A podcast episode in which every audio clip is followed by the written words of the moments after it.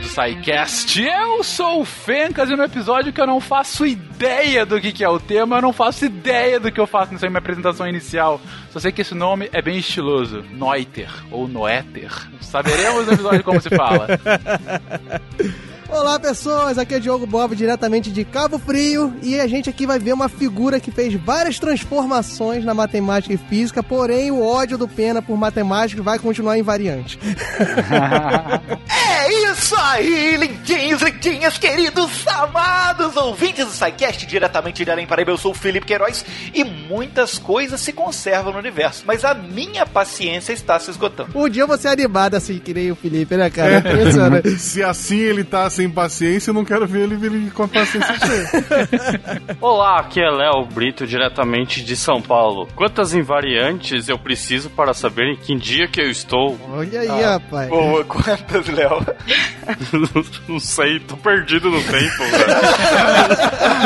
quarentena, cara. A gente não sabe nem dia de semana, vai ser bem variante. Oi, eu sou a Luísa Lima, aqui de Fortaleza, e eu espero que, assim como o teorema que a gente vai discutir hoje, a minha energia não acabe, ela se conserve, ela se renove, porque tá difícil, viu, gente? Ih, rapaz. nome de heroína, né? Luísa Lima, que muda, repete o nome. A literação no nome, Luísa é Lima. Isso. Wala Wala, aqui é o Pena de São Paulo. E, Diogo, é, meu ódio é contra matemáticos, não contra matemáticas, então a Luísa tem o meu amor. Ah, e olha só. A Emineda, ele tem ah, meu amor. Ah, ainda bem. E eu, nós vamos ver hoje que a energia no universo não se conserva. Segure os cintos aí. Cada vez tem mais restringir mais. Daqui a pouco vai ser matemáticos de Cabo Frio que gravam o SciCast. nu, nu. Diretamente de isolamento social, aqui é Marcelo Guaxinim e eu espero pro bem da Luísa que ela continue no Canadá. Se você entendeu essa piada, fique em casa, você é grupo de risco. Gente, desenterraram. Direto do túnel do tempo. pra testar grupo de risco. Quem riu, fica em casa. Todos nessa gravação.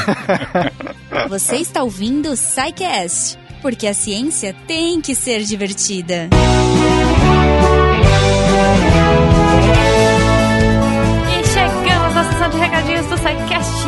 sou Jujuba e antes da gente ir para esse episódio incrível da Eminother, acho que eu falei tudo errado, e os princípios da conservação do universo, eu queria dizer que se você quiser conservar o seu dinheirinho, olha aí, catim!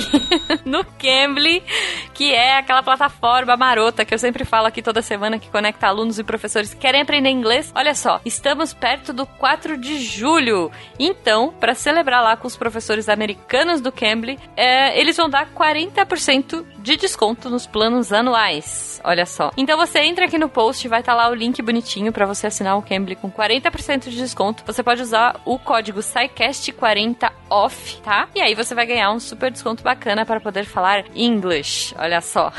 Se você ainda não conhece o Cambly, fica a minha sugestão aí, vai lá no cambly.com, C A M B L Y.com e conheça. Lembrando que essa promoção de 40% off é só até o dia 8 desse mês. Então se você tá ouvindo isso aqui no dia do lançamento, corre e aproveita, tá bom? E se você usar o nosso código, você ganha, além dos 40% de desconto, uma aula teste ali para você poder descobrir como o Cambly é legal. Eu tô adorando, eu acho muito divertido e eu gostaria de passar essa experiência para todos vocês.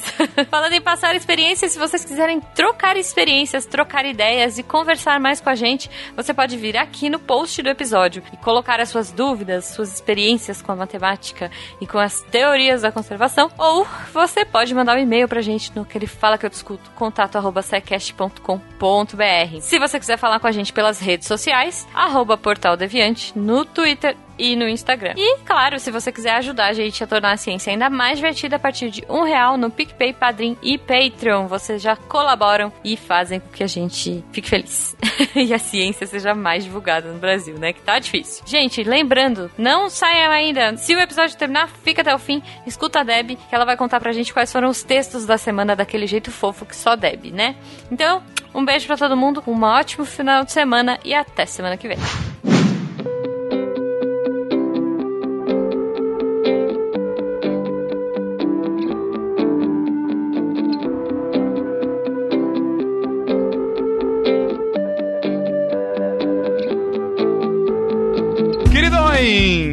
Começamos aqui mais um episódio de matemática, matemática e física, na verdade, né? A gente começou é, a discutir há algum tempo temas novos, né? No- nesse grupo que a gente tem aqui de matemática e física, justamente. Ah, e veio a ideia, vamos falar do teorema de Noether, Noether. É, Pra começar, Noether, eu achei Noether muito bonito, mas é assim mesmo que se fala ou eu estou... Não, é Neda. Ah. Neta. É, é meio com nojo, nada. É. Esse O, na verdade, não é OE, tá? A gente escreve N-O-E-T-H-E-R. Só que esse O é um O com trema alemão, que é um O com a boca de E, é um E. Neta. É nonô, gente. Nonô, gente boa. Nonô. Ah. Vamos de nonô. Vamos de nonô. então, mas começaram a conversar sobre esse teorema e eu vi a galera extremamente animada pra falar do tema. A gente, inclusive, é a segunda dia que a gente tenta gravar e o pessoal ficou frustrado no primeiro, porque, pô, tava animadaço pra gravar, muito legal e tal. E assim, eu, como disse na minha apresentação, eu não sei absolutamente do que, que vocês estão falando. Eu estou perdidaço. Uma das gravações que eu chego mais perdidaço possível pra ser o Orelha Perfeito. Gente, então vamos lá. Sou eu em todas as gravações. Obrigado, Guaxa. Tamo junto aqui. Segura na minha mão. Eu vejo pelo título que a gente vai falar, e também pela apresentação de vocês, que tem muito a ver sobre princípios de conservação do universo. O que, que a gente vai falar exatamente, gente? Onde que a gente quer chegar com a pauta aqui de hoje? A gente vai fazer uma viagem aí no- na física e nas descobertas dessas variáveis ou dessas coisas divinas, dessas, dessas invariantes que o pessoal antigo foi descobrindo durante, durante o estudo da física, o estudo da- do movimento principalmente. São coisas que é, meio que são coisas mágicas nos sistemas que se conservam. Um sistema, um monte de, sei lá, bolinhas caindo, rolando, luz, som, ondas, qualquer coisa dessas que a gente estuda na física, elas acontecem, elas, elas se mexem, elas interagem, elas fazem o diabo, mas tem coisas que não se movem, coisas que continuam igual. Por exemplo, as pessoas costumam conhecer, aprender na escola, o princípio de conservação da energia. A energia no sistema não, não muda, mas a gente tem várias outras coisas que acontecem, que se- são conservadas, mas o melhor não é isso. O melhor primeiro é a gente explorar como é que houve essa, essa caminhada para a descoberta dos, dos- dos antigos, de como que essas, descobriram essas conservações, porque hoje é dado pra gente. Mas mais do que isso, como isso se relaciona com a própria o, as simetrias do sistema. E aí a gente tem essa matemática incrível, física incrível, que acaba fazendo um teorema que é fundamental, fundamental, que estrutura assim o jeito que a gente entende hoje a física, a física, toda a física moderna, e ela meio que, que é, é, consegue pautar toda a física clássica, assim, costurar toda a física clássica e, e preparar um terreno para o desenvolvimento da física moderna. É essa matemática que ninguém sabe, ninguém conhece. As pessoas, quando eu aprendi na faculdade sobre o teorema de Neda, eu não sabia que era uma mulher, porque a gente pressupõe, a maioria é tudo homem, né, os nomes que a gente aprende é Gauss, é Laplace, é Lagrange, não sei o quê. Quando aparece um Neda, eu achei que era um homem. Depois fui descobrir que era uma mulher, mas assim, é, é- é de uma importância cabal na física o teorema que ela faz. Né? Não só isso, ela tem outras contribuições, mas e a gente acaba nem conhecendo essa grande matemática e física aí. Então acho que essa pauta é sobre isso, Fenka. Beleza, vamos lá. Ela é praticamente a Joana Dark. A gente vai ver na história dela que é bem isso mesmo. Muitas Olha vezes confundido. E ela tem uma, uma- um perfil de professora, que é uma parada muito incrível, que, que me lembrou muito a história que a gente fez no programa também, né? Do, do Feynman. A, a visão de, de didática e a visão professoral dela, é, séculos antes do Feynman, ela já era uma professora desse jeito, sabe? Ela, é muito, ela era muito querida e amada pelos alunos e, e- e o desejo, né? A paixão por ensinar tem muito a ver com o que a gente faz aqui, né? De divulgar ciência. Ela era realmente apaixonada por ensinar ciência, ensinar matemática, principalmente. E o engraçado que vocês estão falando, porque é, vocês falaram que poderia ser até um homem, já que não sabiam que Neder era uma mulher. E a gente da matemática, apesar dela ser matemática, a gente não conhece muito coisa dela, a gente não estuda muito teorema, porque isso é visto mais na física. A gente sabe dela poucas coisas pelas suas contribuições para a álgebra abstrata. E como você falou agora, o, jeito que a Neder ensinava é muito peculiar, porque ela não tinha, muitos inclusive acreditavam que ela não era uma boa professora, porque ela não tinha uma didática bem tradicional. Então ela começava suas aulas com muitas discussões e ela instigava os alunos alunos a contribuir a essas discussões, né? Por isso fazia dela uma professora tão especial. Cara, ela me lembra muito aquele professor do filme Sociedade dos Poetas Mortos. Sociedade dos Poetas Mortos. É, que ele, ele É meio que cagava pro, pro tradicional, assim. Ele dava uma aula e subia na, na mesa e filosofava com os alunos. Ela filosofava com os alunos nas aulas de física. Era, tipo, sensacional. Ela levava os alunos pro quintal, assim, pra, pros espaços abertos pra, tipo, ficar tendo... Pra cafeteria. Tem um- algumas pessoas que dizem que ela levava pra casa dela e fazia um pudim pros alunos, sabe? Assim, acho que os mais queridos, né? Que ela levava pra casa e tratava com todo carinho. Beleza. Pra fazer um pudim, tem que tá, já, tem que ser parça já, né? Tem que ser par. É, eu não faço pudim pros meus alunos, não. Quero deixar isso claro aqui. Eu não faço pros meus pra mantê-los vivos. Exatamente. Ah, não, meu pudim é bom, meu pudim é bom. Editor, já temos aí a vírgula ou Captain, my Captain, por favor. E a promessa de um pudim. E a promessa de um pudim. Oh, Captain, my Captain! How good was Dead Poet Society? I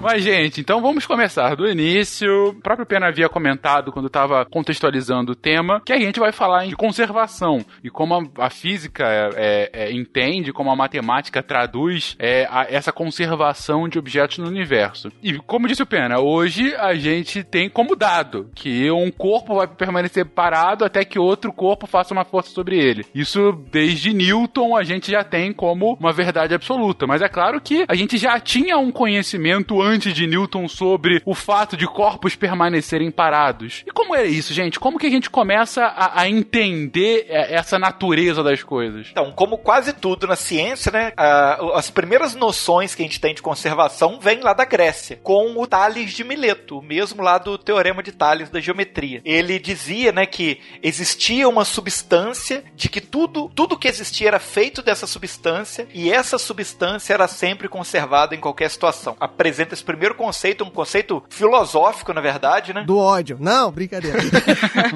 de que tudo que era tudo era feito de uma mesma substância e essa substância era uma constante universal, era sempre conservada. Aí passa lá para Empédocles que ele descreve. Aí ele até ap- aprofunda isso, dizendo que na verdade essa substância não é uma, né? São os quatro elementos: a terra, o ar, a água e o fogo, e que nada começa a existir e nada des- deixa de existir. Na verdade, tudo que acontece na natureza são esses quatro elementos se rearranjando de maneira perpétua. Perfeito. É como se fosse um, um princípio da conservação Elemental. elemental, aí, né? Exatamente. Perfeito. E aí temos também Epicuro, que foi o, o precursor ali da ideia do átomo, antes que, que a gente fizesse ideia do que, que seria isso, dizendo que tudo no universo era composto de unidades indivisíveis de matéria e que a soma total das coisas dessas unidades era sempre a mesma, era sempre como ela é agora, ela sempre foi do mesmo valor que ela é agora e ela sempre vai ser nesse valor. Então ele dá essa ideia de que tudo é feito dessa unidade indivisível, desse átomo, e a quantidade total de átomos do universo sempre foi e sempre será a mesma. É um pré-Lavoisier, quase, né? Exato, é, é interessante como eles pensavam nessa coisa da matéria, a conservação da matéria. Só havia essa intuição das coisas fisicamente materializadas, né? Ainda faltava a eles, por exemplo, a ideia de energia, a ideia de momento, que aí vai vir mais pra frente. A gente tem um cara, o, mas aí bem mais pra frente, então ficou meio que só na filosofia dessa coisa, nunca foi aplicado muito. Era mais essa coisa do mundo das ideias, de- dos elementos, e, e que, que os, os gregos se enamoravam muito disso. Até a própria discussão sobre átomo, ela, ela virou uma discussão na época, mas era uma discussão filosófica. Ninguém se pôs a tentar, não havia microscópios, não havia mecanismos de sondar isso, e eles gostavam muito da filosofia mesmo. Acho que na hora de, vai, vamos olhar de verdade, que não, isso aqui é, deixa eu pensar melhor. Acho que tinha muito nessa coisa do, do- da filosofia. Durante a Idade Média, e na verdade durante boa parte aí do, desse meio, meio do caminho, é, o pessoal ficou muito tentado a descobrir uma máquina que pudesse dar energia para sempre. Então eles já conheciam máquinas, mecanismos, como eu já falei nos casts de história de, de medieval, a Idade Média foi uma época, época muito mecanicista. E alguns inventores começaram a criar um, o, que eles queriam se chamar, que era o moto perpétuo. Era essa máquina que poderia girar para sempre e assim fornecer uma energia, mesmo se você não tivesse uma roda d'água, você poderia não ter uma água, uma cachoeira, né? Porque a roda d'água impulsionava grande parte do maquinário medieval, é, ou você tinha então aquelas uh, o, car o, carvão depois passou a, a, a, queimar nas forjas. Mas a ideia era você descobrir uma máquina e eles ficavam inventando fencas, era uma coisa muito louca de, de tentar descobrir como é que o mecanismo e, e, e, tal. Só que nenhum tinha conseguido ainda. Ficava muito nessa coisa meio a pedra filosofal, só que pro, pra energia, pro maquinário. Aí um tal de Simão Estevam, no século XVI, ele tenta, ele cria uma, um diagrama, toda uma estrutura, ele faz uns desenhos com planos inclinados, e a ideia dele era, era ele conseguiu meio que provar por absurdo, era uma coisa meio tosca ainda, mas, mas foi meio que uma tentativa de que era impossível criar um moto perpétuo, possível criar uma máquina dessa. Por quê? Porque você não poderia criar energia. Existia ali já esse início da conservação da energia. Ele quis meio que dizer que não dava, para você gerar uma energia do nada. Então é como se ela tivesse que se conservar. Mas isso tudo não tinha um rigor, não tinha um corpo. Era só ali uma, uma coisa, uma intuição, uma filosofia por trás. Esse rigor todo começa a aparecer mais para frente. Aí a gente tem o nosso caso de Galileu. O Galileu, que foi um dos grandes da, da ciência, ele fez alguns experimentos com o pêndulo. Aí o Galileu percebeu que, olha só que interessante, ele, ele percebia que se você é, caía uma certa, o pêndulo caía uma certa distância, depois ele subia, certo? A gente pode pensar que o, o pêndulo nada mais é do algo que tá caindo e subindo, caindo e subindo. Só que ele faz isso meio que num ar, mas ele entendia que se você subia e soltava mais de cima, ele, ele ia com mais velocidade. Se soltava mais de baixo, ele ia com menos velocidade. Ele percebeu que existia ali alguma coisa que esse pêndulo, essa, essa bolinha com massa, quando você levantava ela, ele tinha mais energia do que uma que levantasse menos. Só que aí ele entendia que quando você soltava um pêndulo mais alto, ele também, depois de descer, ele subia tão alto quanto do outro lado. Então ele começou a entender que existia ali alguma coisa que não se perdia nesse sistema, porque você ele continuava a fazer esse movimento de cima para baixo. E ali ele também teve essa intuição, esse, essa essa formulação, ele começou a formular ah, em questões de uma certa energia que se que se transformava, uma energia potencial que podia virar uma energia cinética e uma energia cinética virar uma, uma energia potencial. Sobre isso do pêndulo me lembra bem, eu já tenho vários vídeos dessa experiência, mas talvez um dos mais conhecidos hoje é o do Neil deGrasse Tyson, né? É, em que ele faz justamente isso, ele pega uma, uma bola bem pesada num pêndulo e joga, e joga não, ele solta, né? É importante, só solta ela. Ele põe no é, primeiro que ele fica numa parede, aí ele coloca a bola até o nariz dele, Exatamente. então ele puxa, o pêndulo já tá tudo inclinado, ele tá o nariz dele. E ele solta a bola, só que é um pêndulo enorme, uhum. sei lá, tá preso no teto. É uma bola de boliche. E ela vai violentamente para trás, ela faz o arco inteiro, e aí ela volta violentamente. Você tá olhando e você tem que acreditar muito na ciência. Tomara que ela não fale, né? Tomara que a física não pare de funcionar nesse momento. Mas, e aí ele dá um beijinho na bola, né? Praticamente. Mas é, é bem isso. Bom, é o que o Galileu tá propondo aí nesse momento. Eu, eu gosto mais dos vídeos em que fazem esse teste, depois a criança vai pra frente comemorar. pois é. Mas aí não pode culpar a física, né? Não. Vamos culpar aqui. Não, é Darwin, daí é outro. aí é Darwin.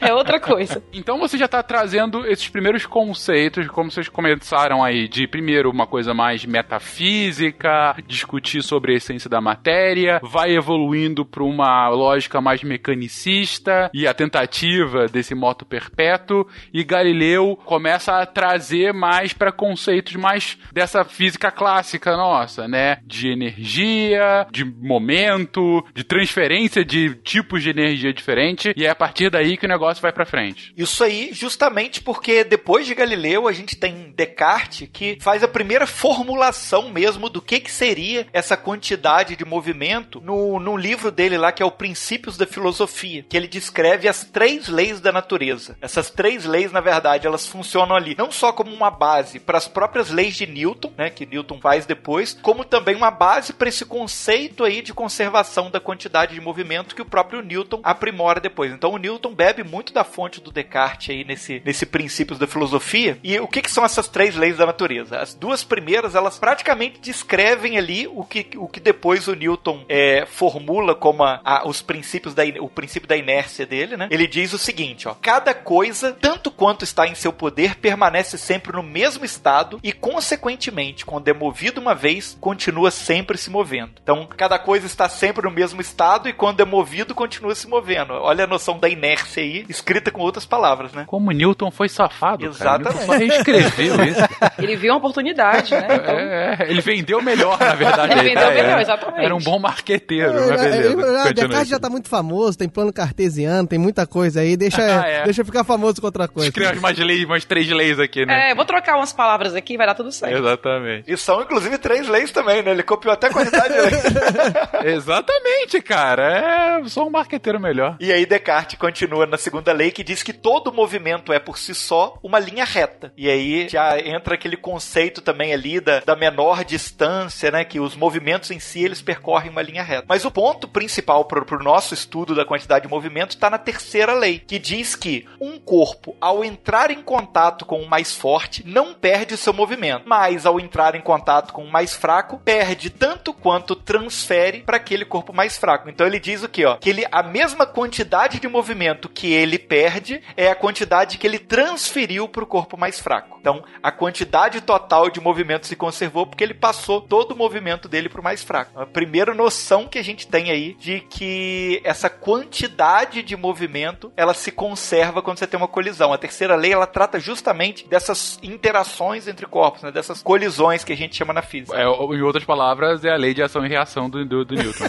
terceira lei, O né? Fencas tá querendo fazer uma denúncia de plágio, né? Não, eu, eu acho que eu estou vendo algumas semelhanças. Posso estar enganado, mas. Gente, não é plágio, é inspiração. Inspiração. Né? Foi ins- foi A inspiração. gente, agora a gente tá entendendo quando ele falou que ele estava em om- ombros de gigantes, né? Né? Ele Descartes. Gi- é, era René Descartes gigante. O. Sabe aquele, posso copiar, mas faz diferente? Então, É basicamente isso. Mas não, Mas é não faz perfeito. igual. Perfeito. Então, mas aqui temos um problema, né? Porque, embora tenha essas semelhanças, é, ele fala aqui que o corpo, ao entrar em contato com o mais forte, não perde seu movimento. Isso não está de todo correto, né? É- assim, o, o- o Descartes, ele definiu algo que ele chamou de motus quantitas, que era... Bom, ele, ele escrevia em latim, né, o Descartes. Então, esse motus quantita é o que a gente chama de quantidade de movimento, ou hoje a gente costuma usar como mom- momento, né? Que seria essa quantidade que você consegue transferir. E ele já dava essa ideia, então, de você. de, de algo quando bate, colide com outro, transfere aquilo. Para chegar na terceira lei de Newton, faltava uma universalidade disso. Faltava uma um entendimento das mesmas proporções. Porque a terceira lei, ela, ela é precisa nesse ponto de que é a mesma força com sentido oposto. E aqui o Descartes estava, de fato, é, trabalhando nisso. Mas faltou a ele essa precisão. Eu acho que aí, né, ele fala que quando o corpo entra em contato com o mais forte não perde seu movimento, ele tá, tem uma assimetria que não, não deixa eles ganhar a lei de Newton, a terceira lei. Faltou a capa em Word Art, entendeu? Aí foi isso aí. Faltou a... Entendido, entendido. Mas enfim, a gente consegue ver aí esse início conceitual. É, mesmo que não seja.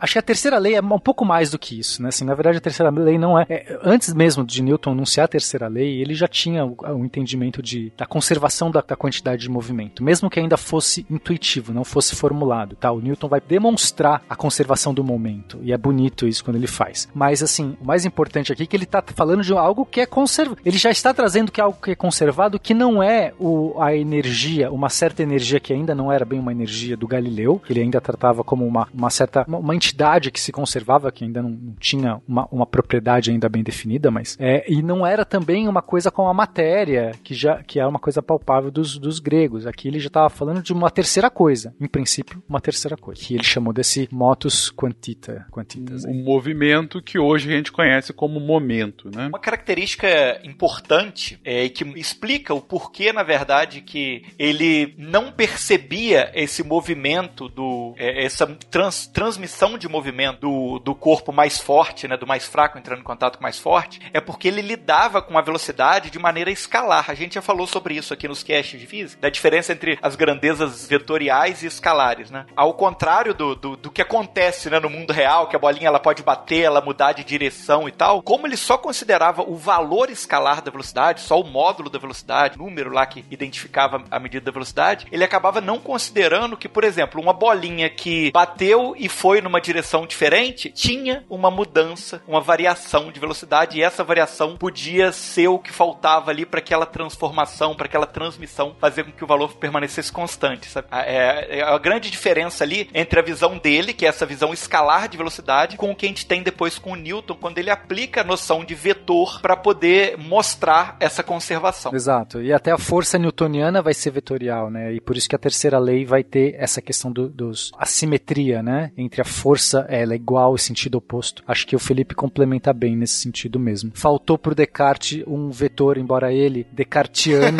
né, do cartesiano, faltou-lhe ali um vetor para fechar o seu entendimento. Perfeito. Mas foi um ótimo avanço, então Newton realmente pegou prato cheio, né? Tinha muita gente ali boa fazendo coisas Uhum. sobre isso. Oh, Captain, my Captain! How good was Dead Poets Society? I know, right? The end tears. Bom, então a gente tá aqui trazendo para termos mais próximos da física, da física clássica, né, que vai ser depois aproveitada por Newton e imagino que por outros eh, filósofos físicos e matemáticos também, né? Aí a gente entra em 1669, a gente tem o Christian Huygens e ele faz um trabalho sobre colisões. Ele acaba colocando vários objetos lá para colidir e ele entende que existe uma é, esse momento do, do Descartes. Ele, ele, ele acaba entendendo que se perpetua de fato. Ele, ele acaba tendo essa transferência e ele acaba juntando também o conceito de energia cinética. Então o Huygens ele vai começar a falar sobre existir uma essa energia de movimento e existir um momento linear. Ele vai, ele vai separar essas duas entidades, embora para ele ainda faltasse diferenciar coisas como colisão elástica e inelástica. Para nós é, é, é, fundamental hoje para quando a gente entende as colisões, né? As colisões elásticas são aquelas em que você não tem deformação dos objetos e, portanto, não existe perda de energia nessa deformação. Então a energia meio que ela continua como movimento e na inelástica não. Então ainda faltava isso para ele e isso era meio que seria fundamental para que ele percebesse que essas quantidades elas eram conservadas, porque se você está trabalhando com colisões inelásticas, você acaba não percebendo que essa você não consegue perceber que essa energia ela é conservada, ou que esse momento vai ser conservado, porque você tem essa perda aí durante a, a deformação. Como é que ele chegou atrás disso? Ele estudou, ele foi atrás já sabendo que ia encontrar isso, ou ele esbarrou? Esbarrou, o negócio quebrou assim. É porque não é de colisão o negócio. Essa era, essa era a piada. E se conservou, né? Esbarrou e diminuiu um pouco o movimento. Foi sem querer, né? Tava testando e foi sem querer bateu. é, eu acho que ele começou quebrando a cozinha dele sem querer, daí ele falou: melhor já que eu quebrei as coisas aqui, vamos tentar. Algumas coisas quebraram, outras não, vamos saber o porquê, né? Mas é, no trabalho que ele escreveu, o Horologium Oscillatorium, ele chegou a explicar ou dar uma, um, algumas declarações sobre os limites que um corpo poderia subir, né, se alçar, dependendo de quanta energia ele tem. Então ele começou a associar aquela mesma coisa do Galileu, da altura do pêndulo, mas ele foi além. Ele diz que o centro de gravidade de um objeto pesado não pode se erguer. Com isso, quis dizer que seria impossível um moto perpétuo. É, eu, eu, na verdade, não entendi o que essa declaração exatamente quer dizer. O centro de gravidade de um objeto pesado não pode se erguer. Mas eu acho que tem, tá por trás aqui uma, uma ideia de que você não consegue usar a própria energia do sistema, o próprio sistema, para mover ele mesmo. É tipo assim, é, é a lógica, é, essa questão de centro de gravidade se erguer, é aquela lógica do super-herói que é super forte, e aí ele pega o próprio cabelo e puxa para cima para poder voar, entendeu? Faz sentido. Isso é impossível. Logo, entende, entende. É. Mas tu não é um super-herói pra saber. Ah, isso é verdade. Não temos, não temos um pra testar, né? Ver se consegue. É. Enquanto não tiver um, essa é uma verdade científica. Fica a dúvida. Exatamente. Mas a, a história ela vai ficando mais legal quando entra o Leibniz aqui nela. Por quê? Porque a gente tem lá o Descartes, o Descartes, né, falando sobre as leis da natureza e tudo mais, e mostrando tudo aquilo que depois o, o Newton iria utilizar. O Felipe fala como se fosse assim, mó, mó tá fumando lá, né? Ele falando daquelas Não, coisas, ele era pura filosofia. Vamos lá, ele era mó filo... a- O conceito dele era, era puramente filosófico, né? E aí o Leibniz ele vem com uma teoria era muito boa, era muito apare- aparentava estar muito correta, mas que se opunha ao Descartes, que era a teoria do vis viva. E o que que acontece? O que que ele percebeu? Ele percebeu que é, em vários sistemas é, uma determinada soma sempre ficava constante, que era a, a massa multiplicada pelo quadrado da velocidade dos corpos envolvidos. Então a massa dos corpos multiplicada pelo quadrado das velocidades, se eu somasse aquilo tudo ali, esse valor era sempre constante. E aí esse valor ele chamou de vis viva, que seria uma força vital do sistema. E aí ele, ele percebe que isso se conserva, e aí nesse momento ele propõe esse princípio de que essa força vital dela ela sempre vai se conservar, e ele tem, e ele tem isso que a gente sabe hoje, que é a conservação da energia cinética nas colisões elásticas. A gente tem o Leibniz colocando, dizendo, agora ele, ele define o que é, né? As, as outras pessoas até então era muito nessa coisa. Existe uma coisa conservada aqui e tal, existe uma energia, existe um negócio. O Leibniz vai lá e fala o que é. Olha, é a massa vezes a velocidade ao quadrado. Essa coisa aqui, se você somar isso de todas as partículas, então imagina que ele tá umas bolinhas se batendo, né? Como eles estavam falando de colisões elásticas, então a gente tem que pensar em objetos é, que não se deformam colidindo. Então eu imagino que ele devia estar fazendo esses experimentos com bolinhas, né? Que acho que é a coisa mais O fácil. Fencas e o Guaxinim se batendo.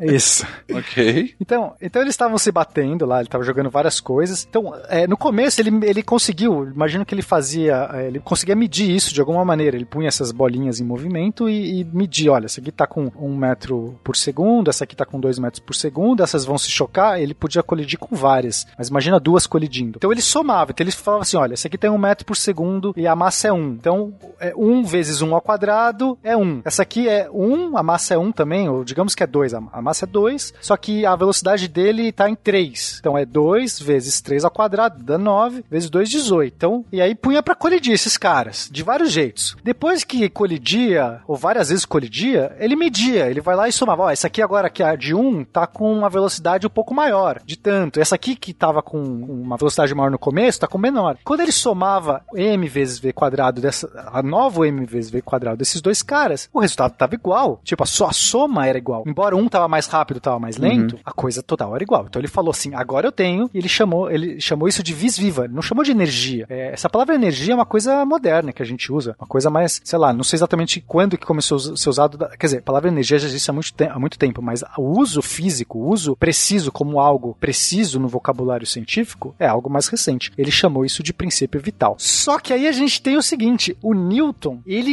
ele, ele nessa época, o Newton já estava descobrindo as coisas dele, embora ele publicou o Principia Matemática em 1687, tá? E, e o vis viva aqui do, do Leibniz é de 1676. Nessa época, o Newton já estava fazendo seus trabalhos, já estava é, é, percebendo, e ele era do Descartes, né? O Newton era amigo do Descartes, certo? A gente já percebeu que o Descartes era o melhor amigo de Newton ali, que ele roubou todas as ideias. Era o mentor.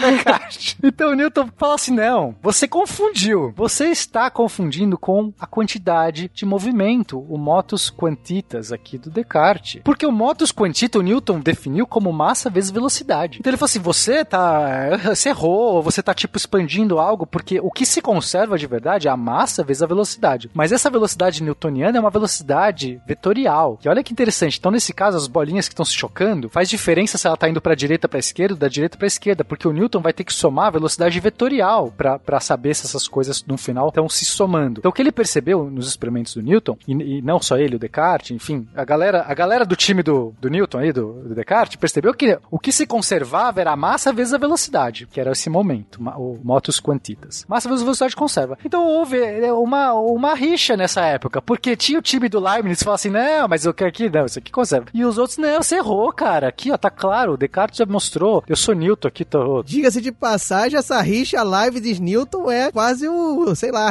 rivalidade histórica da matemática, né? Brigaram até pela, pelo ser o pai do cálculo.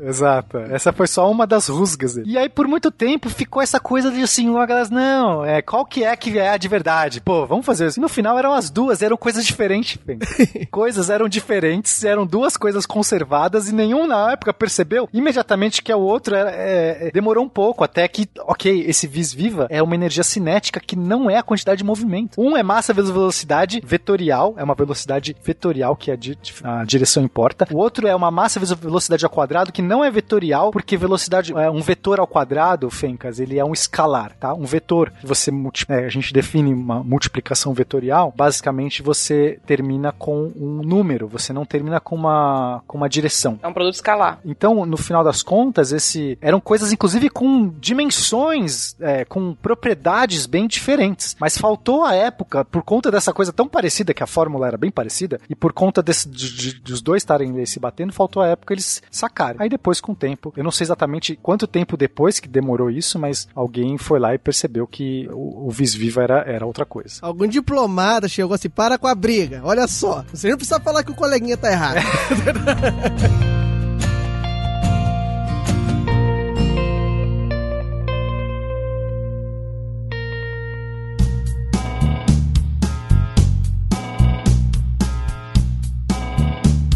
Pra mim já tá claro que, ok, uh, o que Newton eh, trazia pegando de Descartes era que uh, o que era conservado era massa vezes velocidade mais eh, vetorial. Então ele considerando a, a direção de onde é que vai o movimento, as bolinhas, vendo se a bolinha vai para a esquerda ou para a direita e não só a velocidade dela depois. Enquanto que o Leibniz ele estava colocando que o que era conservado era massa vezes velocidade ao quadrado, mas de forma escalar, ou seja, desconsiderando as questões vetoriais. É como se, no caso do Leibniz, o que estava sendo conservado seria a energia do sistema, né? Isso, é. O vis-viva é a energia cinética. Na época, eles chamavam de vis-viva e, e até que alguém entendeu que isso era uma energia e aí já chamaram de vários, vários tipos de energia. Uma delas é a cinética, que é a energia do movimento. Então, a energia é um escalar, Fencas. Energia, você nunca falou, ah, essa energia...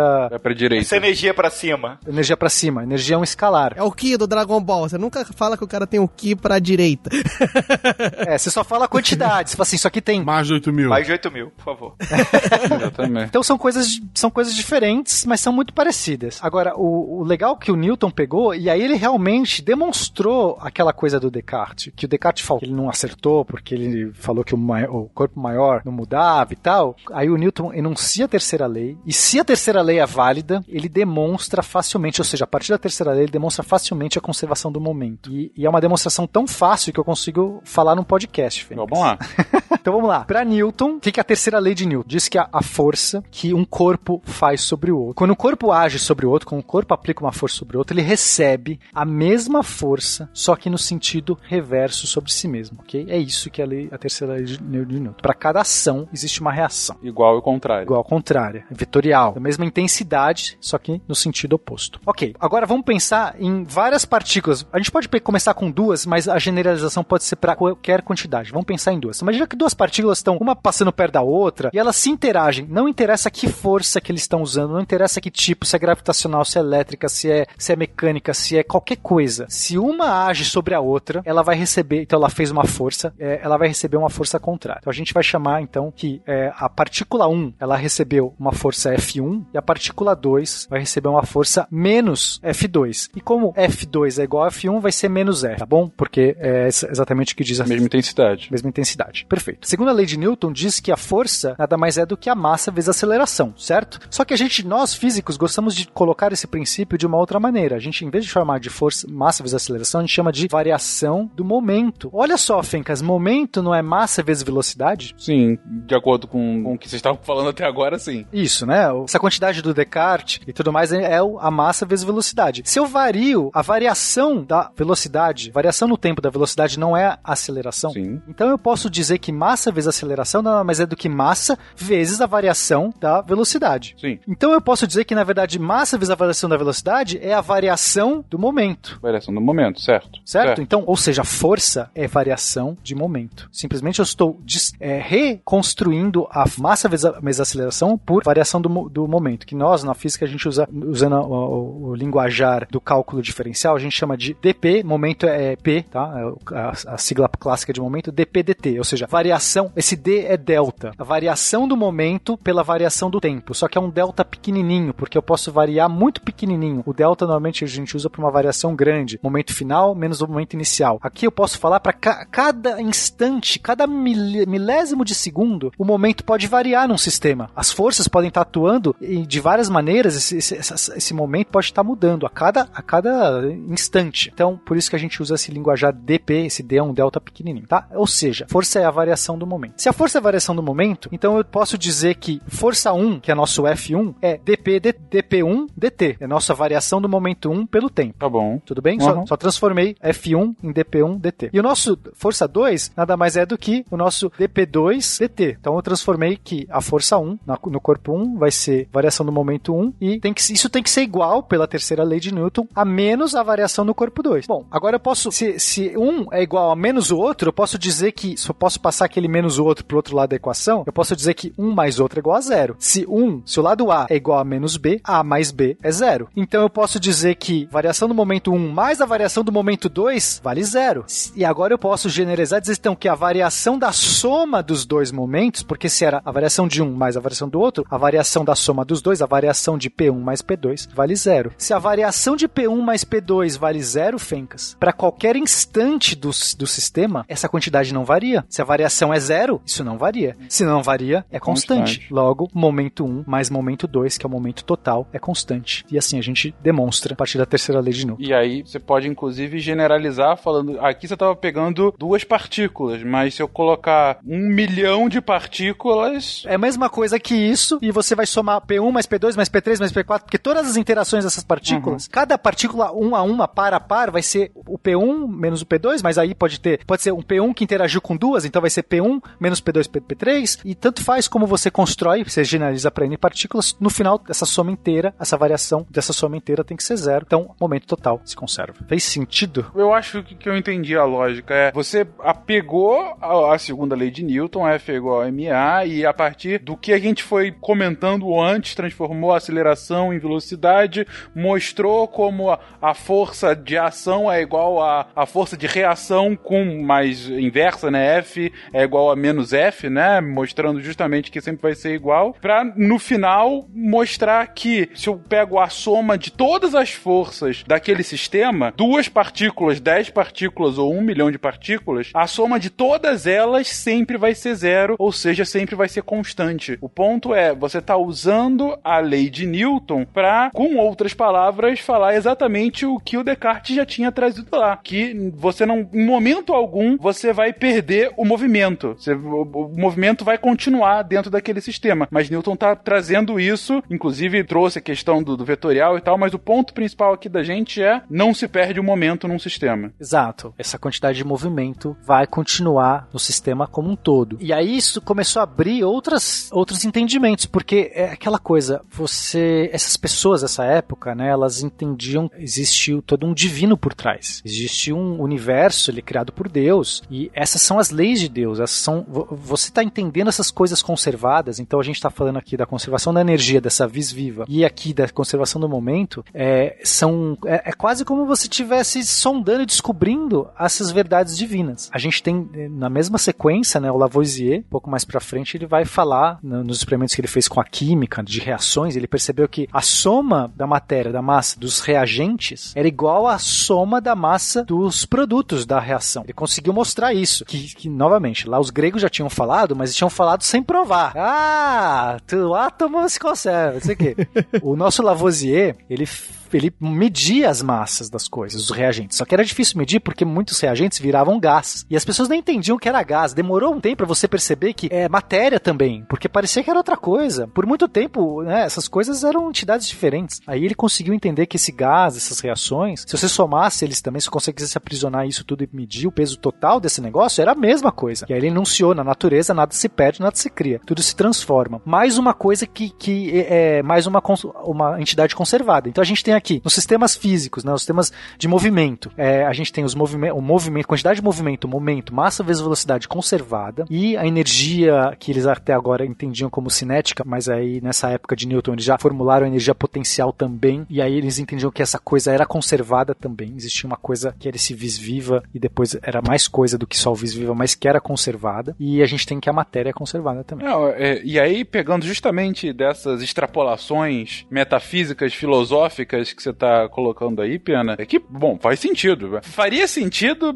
eh, independente de religião, né? Porque se você consegue cada vez mais comprovar é, e provar experimentalmente que nada se perde, né? Nem mesmo o movimento das coisas, né? O momento, nem mesmo os produtos de uma reação química, nada se perde, tudo se transforma. Você extrapolando isso para uma vi- visão metafísica é como se você falasse, ok, então tudo que existe no universo foi criado com a energia e com o movimento que tem aqui hoje. E tá só se transformando o tempo todo. E que era divino, né? E é, é esse que é o ponto. Eles traziam como o movimento iniciado por Deus até se mantém até, até, hoje, exatamente. Nós somos nada mais do que o peteleco inicial de Deus. Isso, é. essa foi a, a ideia. E, e é muito legal ver como eles se ajustavam a isso. O, o Newton, ele teve muita dificuldade na teoria dele, porque é, tinha algumas coisas que não se adequavam, e aí ele tinha que invocar Deus para resolver. Tinha um dos problemas, algum, um a gente até já falou no passado, que era, que era uma, uma questão lá da noite escura, que a gente tinha falado que, que, que havia um problema da, da isometria do, do espaço, mas tem um outro problema que era da ação à distância. Newton vai sofrer um pouco para porque para ele a gravidade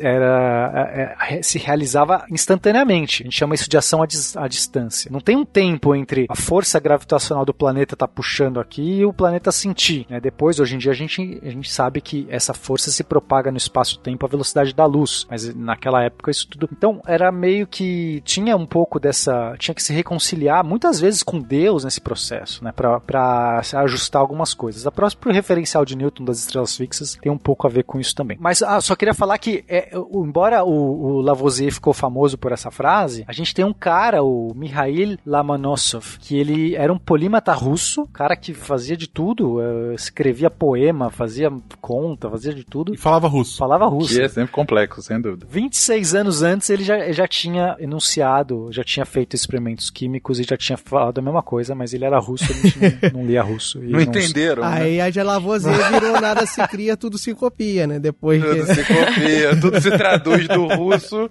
pro francês. Oh, Captain, my Captain! How good was Dead Poets Society? I know, right? The end tears. Gente, a gente até agora, a gente não chegou ainda na, na mas tá, tá interessante para entender a construção científica por trás do que afinal é conservação de energia, de movimento, enfim, ah, e como que a ciência vai construindo esse pensamento ao longo dos séculos, principalmente aí é, no século 17, né? Quando você começa 17 e início de 18, quando você consegue começa a ter um estudo mais aprofundado e a base de fato da física clássica que a gente conhece, principalmente com, com o Newton. E como é que evolui a partir daí, gente? A gente tem então as leis de Newton, a gente tem as interpretações da lei de Newton, é, inclusive comentamos agora de Lavoisier já no século XVIII, utilizando essa, é, essa manutenção do, do sistema, né? ah, também para química, Traduzindo russo, traduzindo o- é, russo. traduzindo, copiando descaradamente. Mentira, a gente não sabe se ele copiou ou não, mas chegando a essa conclusão alguns anos depois do russo. É, mas como o nosso debate continua na física? A gente vai ter que recuperar um pouco antes e falar do nosso querido Fermat. Olha Ah, ele aí. ele é sempre Ah, bom. Fermat, adoro sempre, Fermat. se- sempre um- uma boa companhia. Tem sempre um canto de página pro Fermar aí. Você, querido ouvinte, ouça o último Teorema de Fermat, que foi um, um cast que a gente fez. Gosto muito. É uma epopeia muito interessante. Mas o nosso querido Fermat, que era o nosso trollador mor, ele, olha só, em 1657 ele recebeu um, um livro de um cara que era um, um cara chamado Marin Courreau de La Chambre. Era um filósofo e físico. Esse físico é médico, tá? Era, nessa época, o físico, a palavra ph- physician, por exemplo, do inglês, era, é médico, né? Que tem a ver com natureza, mas enfim, isso é uma etimologia para outro cast. E aí, esse cara, ele deu para ele um livro do Heron de Alexandria, o Catóptric. Cat- Catóptric. Podia ser o físico, né? Que é o livro, inclusive. Mas enfim. É muito bom esse livro. E aí, é, nesse livro, o Heron mostrava, falava que, olha só, o ângulo de incidência da luz, quando bate no espelho, é o mesmo de reflexão, certo? Coisa que a gente já viu isso aí. Tipo, vem, vem entra a 30 graus, sai a 30 graus do outro lado. Ótica de ensino médio. Isso. Aí o Lachambre, sem querer, ali soltou uma, poxa, mas pena que isso não vale pra refração. E o Fermat olhou e falou assim, peraí, isso não vale pra refração? A refração é quando a luz atravessa, tá, gente? Então, pra quem não conhece o fenômeno, se você colocar uma, uma água, a luz entra por cima, assim, quando ela atravessa a água, ela muda de direção. E você vê até o reflexo da água, a- fica as, as coisas, as formas ficam um pouco diferentes. Se você pôr um canudo assim dentro da água, ele parece que tá torto dentro da água, tá? Isso é para mostrar que a luz, ela, ela meio que faz uma, ela, ela muda de direção, mas a direção que ela muda não é a mesma de incidência. Ela, sei lá, ela entra a 30 graus, ela sai a 60 graus, sei lá, ela muda, não é a mesma. E o Fermat olhou aquilo e falou assim: peraí, talvez exista alguma coisa por trás aqui a mais para que a luz mantenha essa propriedade. Ele queria achar a beleza da simetria. Ele queria achar que sabe, não era um outro problema, ele queria colocar tudo no mesmo pacote. Ele falou assim: peraí, quando muda de meio, a luz tem mais resistência, porque ele tem ele na cabeça dele, no ar, a luz está mais fácil correndo, na luz, na, na água deve ser mais difícil correr, né? Faz sentido, o ar é menos denso. Então é como se a luz estivesse tentando minimizar a resistência. Ela vai percorrer um caminho, ele propôs que a luz percorreria um caminho que minimizasse a resistência. É como se ela falasse: "Ah, não quero ficar muito fazer muito esforço, eu vou tentar ficar mais tempo, talvez lá de fora, menos lá de dentro". Ela vai fazer um certo caminho para chegar na, na menor resistência. E depois, em 1662, ele refez isso e falou: "Não, na verdade, a luz está tentando minimizar o tempo. É como se ela quisesse chegar. Imagina que você uma, uma um raio de luz vai chegar do ponto A, que podia estar acima da água, para um ponto B abaixo da água, então ela vai ter que em algum momento atravessar a barreira da água. A pergunta é: qual é o- a trajetória que ela vai fazer para sair do ponto A até o ponto B? Ela não vai em linha reta, porque se ela for em linha reta, ela ela poderia fazer o caminho em linha reta, mas ela não levaria o menor tempo, porque vale mais a pena a luz percorrer mais tempo fora da água, que ela anda mais rápido, para percorrer um tempo menor dentro da água. É aquele problema do salva-vidas. Imagina que você, Fencas, é um salva-vidas e tem alguém se afogando. Certo. Morreu, morreu. Já era. Qual é? Ou- então, olha só, não, o Fencas só pega, ele vai lá, estica a mão e puxa, mas digamos que você não tivesse 7 metros e meio de altura. Digamos que você, você é um salva-vidas normal e você tem que nadar até a pessoa. Você vê que a pessoa se afogou numa diagonal pra você. Então tem a praia, Aham. tá? A praia tá assim paralela, a- a- as ondas do mar se formam e a pessoa tá numa diagonal. Ela tá, sei lá, 200 metros na diagonal. Você, salva-vida, sai correndo em linha reta, pula na água. Então você vai nadar, você vai correr em linha reta 50 metros. Aí você vai ter que andar 150 metros dentro da água nadando. Ou você, de repente, vai correr na praia paralelamente à areia uns 150 metros e depois só andar, nadar 50 metros. Segunda opção, porque eu correria mais rápido na, na praia. Exatamente. Então, é, a luz é o salva-vidas. Ela tá sempre querendo chegar no, no, no barquinho, lá na pessoa, o mais rápido possível. Claro que isso é muito doido. Você fala assim, como é que a luz tem consciência? E esse, de fato, é o caminho que a luz faz. Quando você olha, quando você analisa quais são os percursos que a luz faz quando ela muda de meio, ela faz o caminho que minimiza, que minimiza o tempo dela. E é doido isso. Você fala assim, como é que ela sabia? Né, Ela, é- enfim, o salva-vidas pensa antes, analisa, faz uma conta, ainda deve errar a conta. A luz não erra. A luz não erra a conta. E não, como é que ela tem essa consciência? Então isso já era uma coisa meio doida. Sim, já mexia um pouco com esse com o pensamento da época, que eles não pensavam que a luz tinha uma consciência, mas ao mesmo tempo ela se comportava como se tivesse. Bom, essa ideia evolui quando a gente chega em 1744. A gente tem um cara que é o Pierre-Louis Maupertuis, é um, um francês que ele vai acabar definindo uma coisa muito legal. Ele, ele vai definir algo que a gente chama de ação. Ele definiu como ação, né? E é, ele, ele tentou dizer o seguinte: a luz, ela não tenta minimizar o tempo. Ela, na verdade, está tentando minimizar o esforço. Quer dizer, não é bem, esforço não é bem uma palavra boa. Ele quis chamar de ação. Mas o que ele quis dizer é o seguinte: é, imagina que você tem uma. é, que você vai. Ele definiu essa ação como sendo uma somatória a cada instante da velocidade que a luz, mas pode valer para outros corpos, tem, vezes a distância que ela, tá, que ela percorreu naquele instante. Então, sei lá, passou um segundo, a luz andou, sei lá, 10 metros. Não é, é muito mais que 10 metros, tá, gente? a luz anda 300 mil quilômetros por segundo. Mas, para facilitar, eu vou falar que ela andou 10 metros. Então, digamos que a luz passou um segundo, é uma luz mais preguiçosa. Sim, sim, tá. Enfim. Ela andou lá o seu, sua velocidade. Então você somaria os 10, que é a velocidade dela, vezes a distância que ela andou. Um metro, então é 10. No próximo segundo, digamos que ela tá mais lenta, porque ela. Não, ela andou 10 vezes. Ela andou 10 segundos fora d'água. Então ela andou. Ela somou o 10, mais 10, mais 10, mais 10. Somou 100. Você vai somando, é uma soma, soma. A gente chama de integral, mas é uma soma. Aí quando de repente ela entra dentro da água. Quando ela entra dentro da água, agora ela não tá mais a 10, ela tá a 4. Aí só que ela vai andar mais 4 vezes 1, mais 4 vezes 1, não sei o quê. Você soma tudo isso. Isso dá um número total. Deu 590. Então pronto. Você falou assim: olha, a ação que a luz fez foi de 590. É o esforço dela, porque é a velocidade dela enquanto ela passa cada, cada metro que ela tá fazendo. É como se fosse um certo esforço, tá? Não é esforço, esforço não é uma boa palavra, mas é pra vocês entenderem. Se eu fizer um outro, uma outra trajetória, agora imagina que eu calculo uma outra trajetória, que ela vai andar mais tempo fora d'água, só que quando ela tá andando fora d'água, ela é muito mais rápida. E ela, no mesmo instante que ela tá passando, ela vai andar muito mais metros. Tipo, para cada instante ela anda muito mais metros. E só que depois ela vai ter que, ela vai andar tipo dentro da água, que ela vai estar mais lenta. Quando você soma essa, fez essa mesma soma, você vai chegar num outro número, sei lá, 420. Você, o, o que ele dizia é que a luz vai minimizar isso, ela vai sempre fazer a trajetória que esse número é o menor. É como se ela visse todas as potenciais opções que levariam a números de, de ação maior e ela sempre vai na ação de menor valor possível. Sempre vai ser. A, a luz, ela é naturalmente folgada. Ela quer fazer pouco esforço e ela, por ser folgada, ela vê o, o caminho que vai dar o menor esforço possível para ela. É isso. E esse esforço, ele é, é essa somatória louca, que é difícil escrever, mas assim, pro ouvinte, o que importa é: existe uma somatória, a gente chama de integral, que é uma somatória infinitesimal, ou seja, a cada instante, cada. Sabe, eu não vou somar assim a cada. Daqui um segundo, eu vou somar cada milésimo de segundo, cada infinitésimo de segundo, eu tô somando essa quantidade para ser um número muito preciso, porque se eu fizer uma soma muito grosseira, eu perco alguma coisa, mas para efeitos práticos é uma soma uma somatória e ela quer ela sempre vai, ela como se ela tivesse como calcular todos os, os possíveis caminhos e ela fala assim: ah, "OK, calculei, gastei um tempo calculando aqui, mas eu vou pegar esse aqui que é o menor". E esse e, e para ele, o que ele achava estranho do, do Fermat é o seguinte, ele achava estranho a luz privilegiar tempo, porque o Fermat dizia que ela fazia o caminho de menor tempo e não de menor espaço. Ele falou assim, mas faz sentido ela, é, é, o tempo, o que, que o tempo tem de mais especial do que o espaço? Entendeu? Para esse, o, o, o Maupertuis, ele pensava assim, cara, não, é, por mais que funcione o princípio de Fermat e funciona, é só casual. O que a luz está tentando privilegiar, a luz não tem privilégio entre tempo e espaço. Para ela, sei lá, é a mesma coisa. O que ela quer privilegiar é o esforço, é a energia, não é bem uma energia, é, um, é uma ação. Ela quer ter menos ação possível. Menos, menos trabalho. Menos, menos trabalho. trabalho. É, descansada, descansada. Tá certa a luz. Tá certa a luz. É, é, tá certa a luz. Pra que esse trabalho? Se eu posso diminuir, tá certíssimo. Tem um pesquisador, pensador, sei lá, filósofo brasileiro, que ele tem uma outra, uma outra resposta para essa pergunta, que ele diz, né? Essa luz é claro que é Jesus. É Roberto. Obrigado. Poxa vida. Claro que é Jesus, essa luz divina. Essa luz. Oh, Captain, my Captain!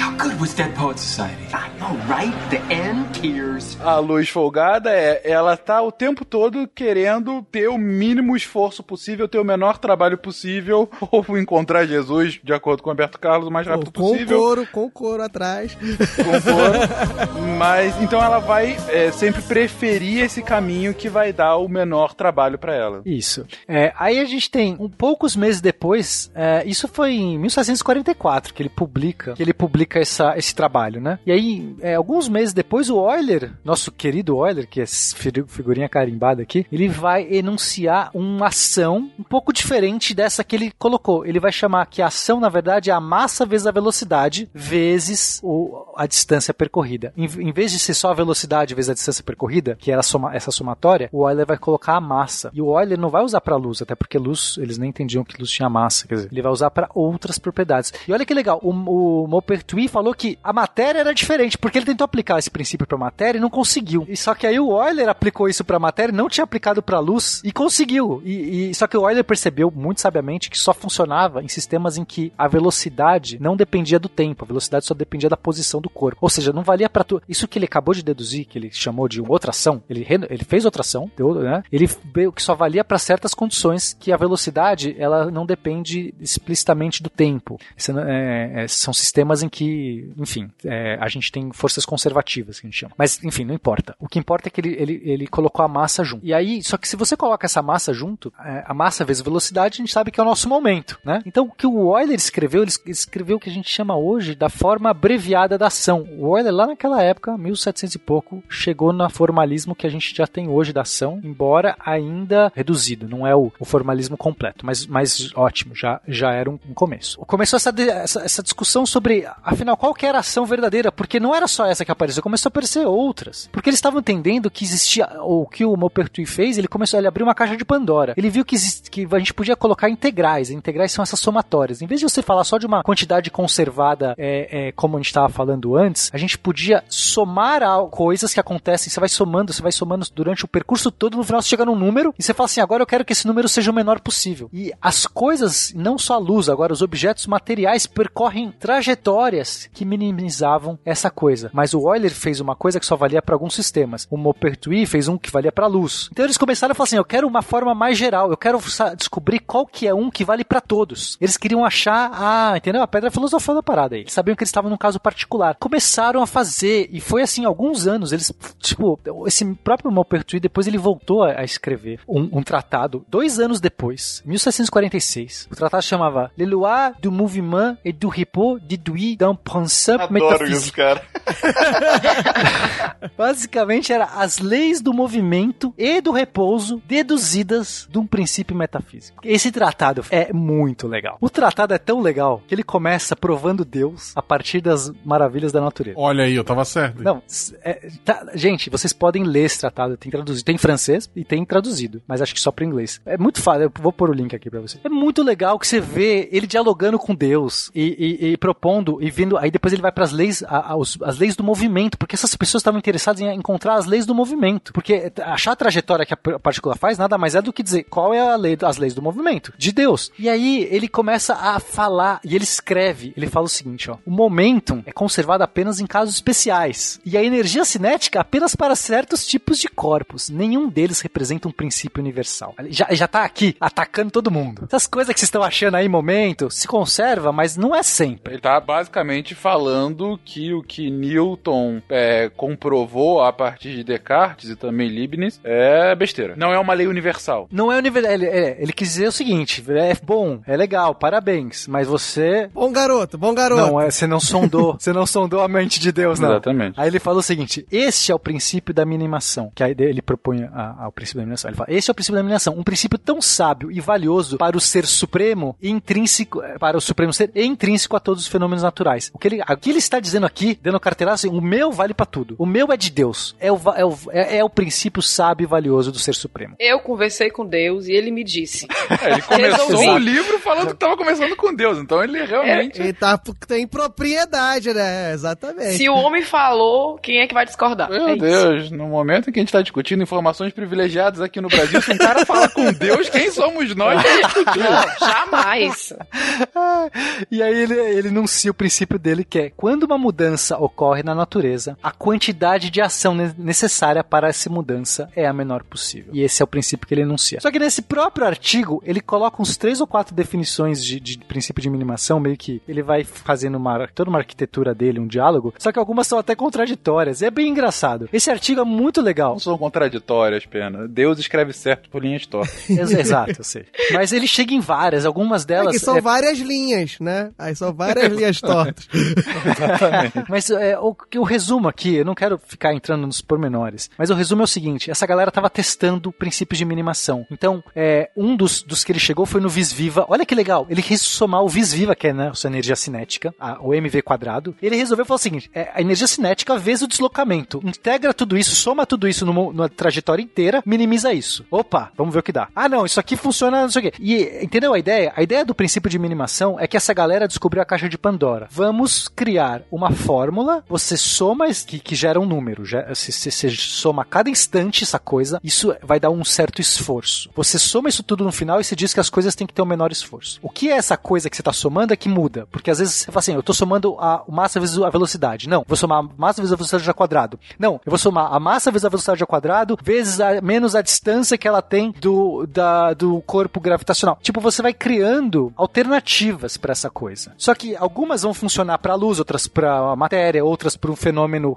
que tem força conservativa, outros para força não conservativa, outros para colisões elásticas, outros para não inelásticas, entendeu? Então a ideia era chegar na forma final, a parada do divina. E, e é is- isso que aconteceu. Aí nós temos Euler Lagrange, que resolveu, que depois de ficar brincando disso um tempo, fala assim: não, vamos parar de brincar com isso, vamos brincar num outro problema, chamada curva tautocrônica. A curva tautocrônica, Fencas, era um problema que era o seguinte: imagina que eu solto uma bolinha numa rampa, pe- pensa numa rampa que é uma curvinha, pode ser uma rampa reta, vai pra facilitar. Pode ser uma rampa de skate. Tipo aquelas rampas né, que a pessoa faz manobras. Perfeito, um, um, um half pipe lá. Beleza. O meio, o meio, meio tubo. Você solta uma bolinha lá, a bolinha vai, vai rolar. Quando ela chegar lá embaixo, vai levar, sei lá, um segundo, tá? Se soltou de uma altura. Se você soltar mais alto, a bolinha provavelmente vai levar mais tempo. Só que pensa assim comigo: se soltar uma bolinha mais alta, dependendo do formato da rampa, se ela for mais inclinada, mais pra cima, a, a bolinha vai ganhar mais velocidade. Velocidade, certo? Porque ela vai sair mais inclinada. Pode ser que com essa velocidade extra, ela pode chegar no mesmo tempo do que a outra que eu soltei mais baixo. Porque a que eu soltei mais baixo, ela tava numa inclinação Claro, menor. claro. Ela começou a rolar, mas muito devagarzinho. A outra rolou mais rápido. Existe uma forma, eles achavam que existia uma forma tal que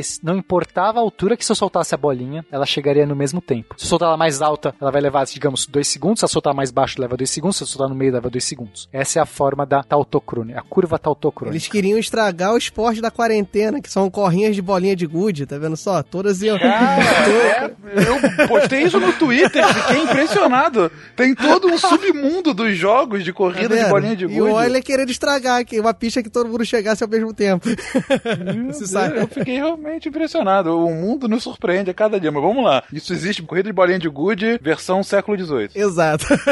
Exato. Esses caras fizeram. Fenka, esse não era um problema fácil. Esse era um problema difícil. E essas duas mentes, uma das maiores mentes da época, tá? E o Euler, eu vou dizer, de todos os tempos. Eles ficaram gastando tempo, anos ali, e até que eles chegaram num cálculo variacional. O cálculo variacional já tinha sido inventado antes, mas o Lagrange e o Euler, o Euler principalmente fez um trabalho maravilhoso e criou o que a gente chama de cálculo variacional, que o Diogo adora, que é uma coisa fenomenal de você começar a pensar num sistema e falar assim, colocar pequenas perturbações, você tipo varia certas coisas no sistema. É uma maneira de pensar muito mais complicada. Você resolve por um certo caso e você começa a variar aquele caso e descobre como que aquela pequena variação que você coloca num ponto atua no resultado final, que era isso que eles queriam. Como que a variação dessa altura da bolinha vai impactando no tempo. E você queria o quê? Que isso minimizasse isso. Você não queria que minimizasse, você queria que essa coisa, essa variação, o resultado da variação fosse zero. Ou seja, o resultado da variação não interferisse no tempo. Portanto, o resultado da variação tem que ser zero. Eles chegaram na equação linda chamada equação de Euler-Lagrange, que é um monstro, quer dizer, ela não é grande, ela é pequena, mas para falar isso para uma pessoa leiga é meio chato, que é a derivada parcial da Lagrangiana pela sua posição generalizada, menos a derivada total no tempo da derivada parcial da, da Lagrangiana pela sua é, velocidade generalizada é igual a zero. Eu sei que eu só falei um monte de coisa que não significa nada para ninguém. Pra ninguém mesmo. Mas isso é muito bonito. Isso é muito bonito. É, Eu, assim, você falou um monte de coisa que não significa pouca coisa pra mim, e eu estou vendo a fórmula aqui escrita na pauta significa quase a mesma coisa, nada pra mim. O que eu entendi da fórmula é o menos e o zero. Mas você tá falando que isso faz sentido? Mas assim, em outras palavras, é uma função lagrangiana, né? É uma função expressa em termos de coordenadas generalizadas, justamente para facilitar esse problema que eles tinham, que era que ter, ter que escrever uma função para cada situação. Então a, a lagrangiana meio que generaliza melhor essa história. E no final das contas a gente conhece hoje como uma função que é, em termos simples, a diferença entre a energia cinética e a potencial hoje em dia. Exatamente. Eu, eu entendi o, o- a motivação, eu entendi a lógica e o exemplo do- da pista de skate, deu pra entender o, o, por, o que, que eles queriam alcançar e o que, que essa equação apresenta pra eles. É, mas qual, eu não entendi essa relação da potencial e da cinética. Tá, então vamos lá. Existia uma, uma função que o Lagrange batizou, chamada Lagrangiana, que era um jeito de você, em vez de você escrever, sei lá, a energia cinética, potencial de um corpo e tudo mais, ele preferiu escrever como uma diferença entre a energia cinética potencial. Na verdade, isso é- só vale para certos casos. Matemáticos e físicos, me perdoem, é, eu vou ser mais brando porque senão vai ser muito intragável. O que importa é que para a maior parte dos casos, essa função lagrangiana, ela simplesmente mede a diferença entre energia é, cinética e potencial a cada instante. Então, é simplesmente essa essa subtração. Agora, o que essa equação que eles chegaram propôs é como essa lagrangiana, que é essa medida de energia cinética e potencial, varia em relação às coordenadas do sistema. No caso, as coordenadas das partículas. Pode ser a bolinha, pode ser, enfim, a coisa que está se movendo. Então, ele consi- eles conseguiram achar que essa, a variação da lagrangiana em relação a uma a- as coordenadas do experimento, ela se equiparava à variação no tempo da, da variação da lagrangiana em relação à velocidade dessas coisas. Ou seja, muitas são níveis de variação que eu não consigo nem dizer para você, Vinx, porque é a variação do negócio em relação ao outro que é igual a variação dessa coisa total no tempo de uma coisa que varia em relação à, à variação da posição. Ou seja, é um negócio muito bonito e que o resu esse resultado não é intuitivo. E quando eles chegaram que existia essa coisa, essa, essa propriedade que, esse- que, você, que você tinha nesse sistema, é, foi algo muito poderoso que pode ajudar muito você a entender na dinâmica dos corpos. É como se você tivesse encontrado uma relação, uma relação entre variação de várias coisas que sempre, é, que por ser, se essa variação é sempre zero, tem alguma coisa que está se conservando ali. Ah, entendi entendi onde que vocês querem chegar agora. Eu tava ainda querendo entender onde que isso tinha a ver com, com o episódio de agora. Então, vou tentar reexplicar aqui e, por favor, me corrijam. A Luísa tinha apresentado que, ah, uma das coisas interessantes disso é que ele consegue explicar a relação de energia potencial com energia cinética. É, energia potencial cinética a gente não apresentou nesse episódio exatamente com esses termos, mas é basicamente eu levanto a bolinha, a bolinha, a energia potencial da bolinha quando eu tô largando ela é 1 e a cinética é, ela é transformada em cinética enquanto ela vai caindo até atingir o chão, que aí É, quando você solta, ela não tem energia cinética, porque ela tá, Tá parada. parada, no momento que você solta, exatamente naquele momento é zero, só tem energia potencial. Eles chegaram nessa equação que ela é, é- embora ela se- foi, foi pensada para esse problema, ela podia ser extrapolada para outras coisas. Se eles pensassem nessa essa lagrangiana, como eu falei, ela é, a Luísa na verdade falou, ela, ela é a diferença dessa energia potencial, é cinética e potencial. Ela, ela tem algo, alguma coisa a ver com o sistema, mas se eu mudar o sistema, muda a lagrangiana, porque a energia cinética potencial de um outro sistema, numa outra situação, com outra gravidade, ou com outra altura, é diferente. Será que isso também não podia ser aplicado para outras coisas? Só que ainda levou mais alguns, algum- algumas décadas para que o Hamilton, que é um outro cara que aparece muito nas questões de equação de movimento, ele percebeu que essa equação diferencial dos caras estava por trás aquilo que eles estavam que estava se procurando há muito tempo, que era o princípio da minimação. Aquele princípio da minimação que ninguém acertava a forma da, da parada, porque era uma forma divina que, que não funcionava, que ninguém achou o número, que o cara no mesmo artigo escreveu quatro vezes, de quatro jeitos diferentes, ainda falou que, que Deus era incrível. nesse, nesse, ele percebeu que se ele, em vez de ele usasse aquelas outras coisas que era o vis viva, etc., ele usasse a Lagrangiana, ele fizesse uma integral, a somatória, da Lagrangiana a cada instante e minimizasse a Lagrangiana, e ele chegava no conceito de minimação, que essa equação, essa equação, exatamente essa equação que eles tinham chegado, essa equação do cálculo variacional, solucionava para os casos de alguma quantidade conservada. Que nesse caso da, da, da aqui, da curva esquisita, era o tempo, mas poderia ser outras coisas dependendo da- do sistema. E foi essa coisa, ou seja, é, esse trabalho todo culminou com eles entendendo que existia agora o princípio da minimação, aquele divino mesmo lá, aquele que vale para todo, todo mundo, na verdade para todos os sistemas clássicos e eles ainda não tinham colocado os quânticos e aí desculpa, não era divino, não era tão divino, mas na época era o divino, que valia para tudo, valia para luz, para matéria, para o sistema com energia, sem energia, com não sei o que, blá, blá. A gente já aprendeu que sistemas quânticos não é de Deus, cara, então são os divinos mesmo.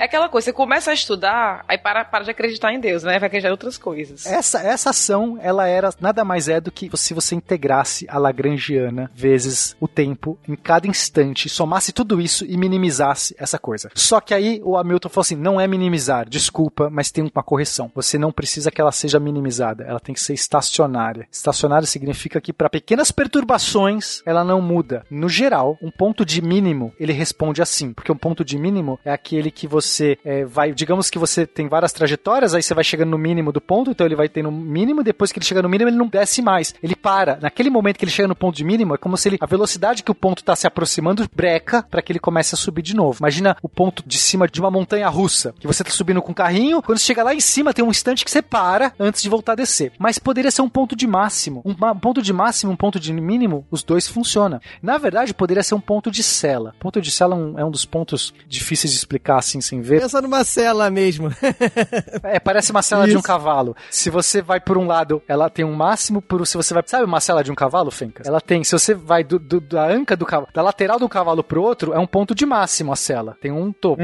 Agora, se você vai da frente do cavalo pra trás, ela é um ponto de mínimo. Ah, entendi. Porque tem o, o arção da cela, aquela parte de cima da cela, é mais pra cima. Ou seja, pode ser. O que o, o Hamilton descobriu é que não precisa ser um ponto de mínimo, pode ser um máximo de cela, então é mais geral, e poderia, e era a Lagrangiana que resolvia essa questão. E assim a gente encerra a nossa historinha para que a nossa famigerada Emineder possa entrar no palco.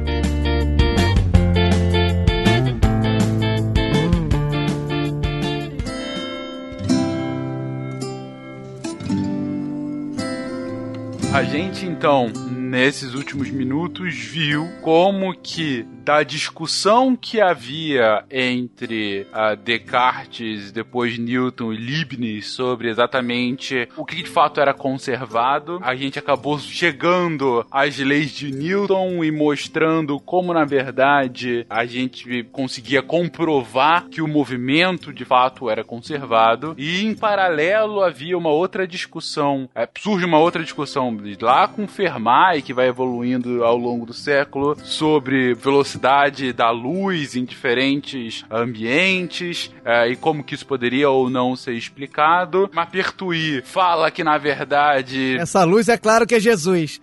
é, Newton errado, Leibniz errado, Deus me falou que na verdade a grande questão é esse princípio de minimação, ou seja, a grande verdade universal é que o mundo é todo preguiçoso e tá querendo o menor esforço possível para ir do ponto A pro ponto B. A luz antes dele, depois ele vai tentando aplicar para outros objetos. Ele fala que essa é a grande verdade universal, mas ele mesmo não consegue explicar, colocar de fato no papel o que, que seria essa minimação, ele não consegue explicar como ela funcionaria. Ela só começa a dar, ter uma explicação mais palpável quando Euler e Lagrange acabam vendo a partir de uma pista de skate. Encontram Deus a partir da pista de skate. Ah, eu gostei da pista de skate. Como que bolinhas de gude descem no- ao mesmo tempo, independente da posição em que ela é colocada nessa pista de skate, conseguem, com uma fórmula assaz peculiar, que o Pena acha muito bonito, então eu acredito nele, eles veem de fato, eles conseguem encontrar um cálculo em que eles conseguem calcular, independente da posição dela, por que, onde e por que levaria assim o mesmo tempo em descer. E a partir disso, o nosso último personagem até agora, Milton, pega essa lógica deles e fala: olha, isso aqui que eles calcularam, na verdade, na verdade, explica o princípio da minimação, que não é só minimação, é também maximação. É, vejam aqui nos meus cálculos, e também tem alguma coisa de cela, que isso eu não entendi mesmo, mas eu acho que não faz sentido pro episódio de hoje. Vamos ficar com mínima e máxima ação. Gente, beleza. Esse é o resumo do nosso episódio até agora. E agora, com mais de uma hora e meia de gravação, a gente entra no nosso personagem principal. Estamos muito bem de tempo. Entra no palco Nitter. Se é um filme, eu já tô reclamando. Vai ver o fi- filme do Batman, uma hora e meia de filme, nada do Batman. Não, é porque era trilogia. Ela entra na no segundo filme, entendeu? É isso aí, ó. E o programa continua aí na semana que vem. Valeu. Eu, eu imaginei que isso pudesse acontecer. É o filme do Harry Potter sem Harry Potter. Ah, Animal Fantásticos. Exatamente. É, cara. Ou o filme do Batman que a gente explica a origem do morcego, como que ele se encontrou. mas enfim, mas beleza. Entra Batman, entra Harry Potter. Amy Nether. Então, a Amy Nether, na verdade, ela era, era, era alemã, né? Ela nasceu em 1882 e ela era filha de um matemático, do Max Nether. Era uma família de comerciantes judeus, então é, era uma família bem sucedida financeiramente. O pai, ele foi o primeiro que, que não seguiu lá a carreira de comerciante para se dedicar à carreira acadêmica, coitado, né? Errou. Pois é. Se tornou professor de matemática. Foi aí que degringolou a as finanças da família. sabe? É, se tornando professor doutor em matemática. E a Nether, apesar de desde muito jovem ser proficiente com idiomas, ela chegou a fazer um exame que era feito para ter a qualificação para ser uma professora de idiomas, né? Que era uma carreira dedicada às mulheres, uma carreira de meninas especificamente. Ela não quis seguir essa carreira, ela não quis seguir o que era esperado para as meninas e ela quis ser uma professora de matemática, ela quis, quis seguir a carreira de matemática é, é, influenciada pelo pai, né? Falei que era Joana Dark lá no começo, viu? Aí.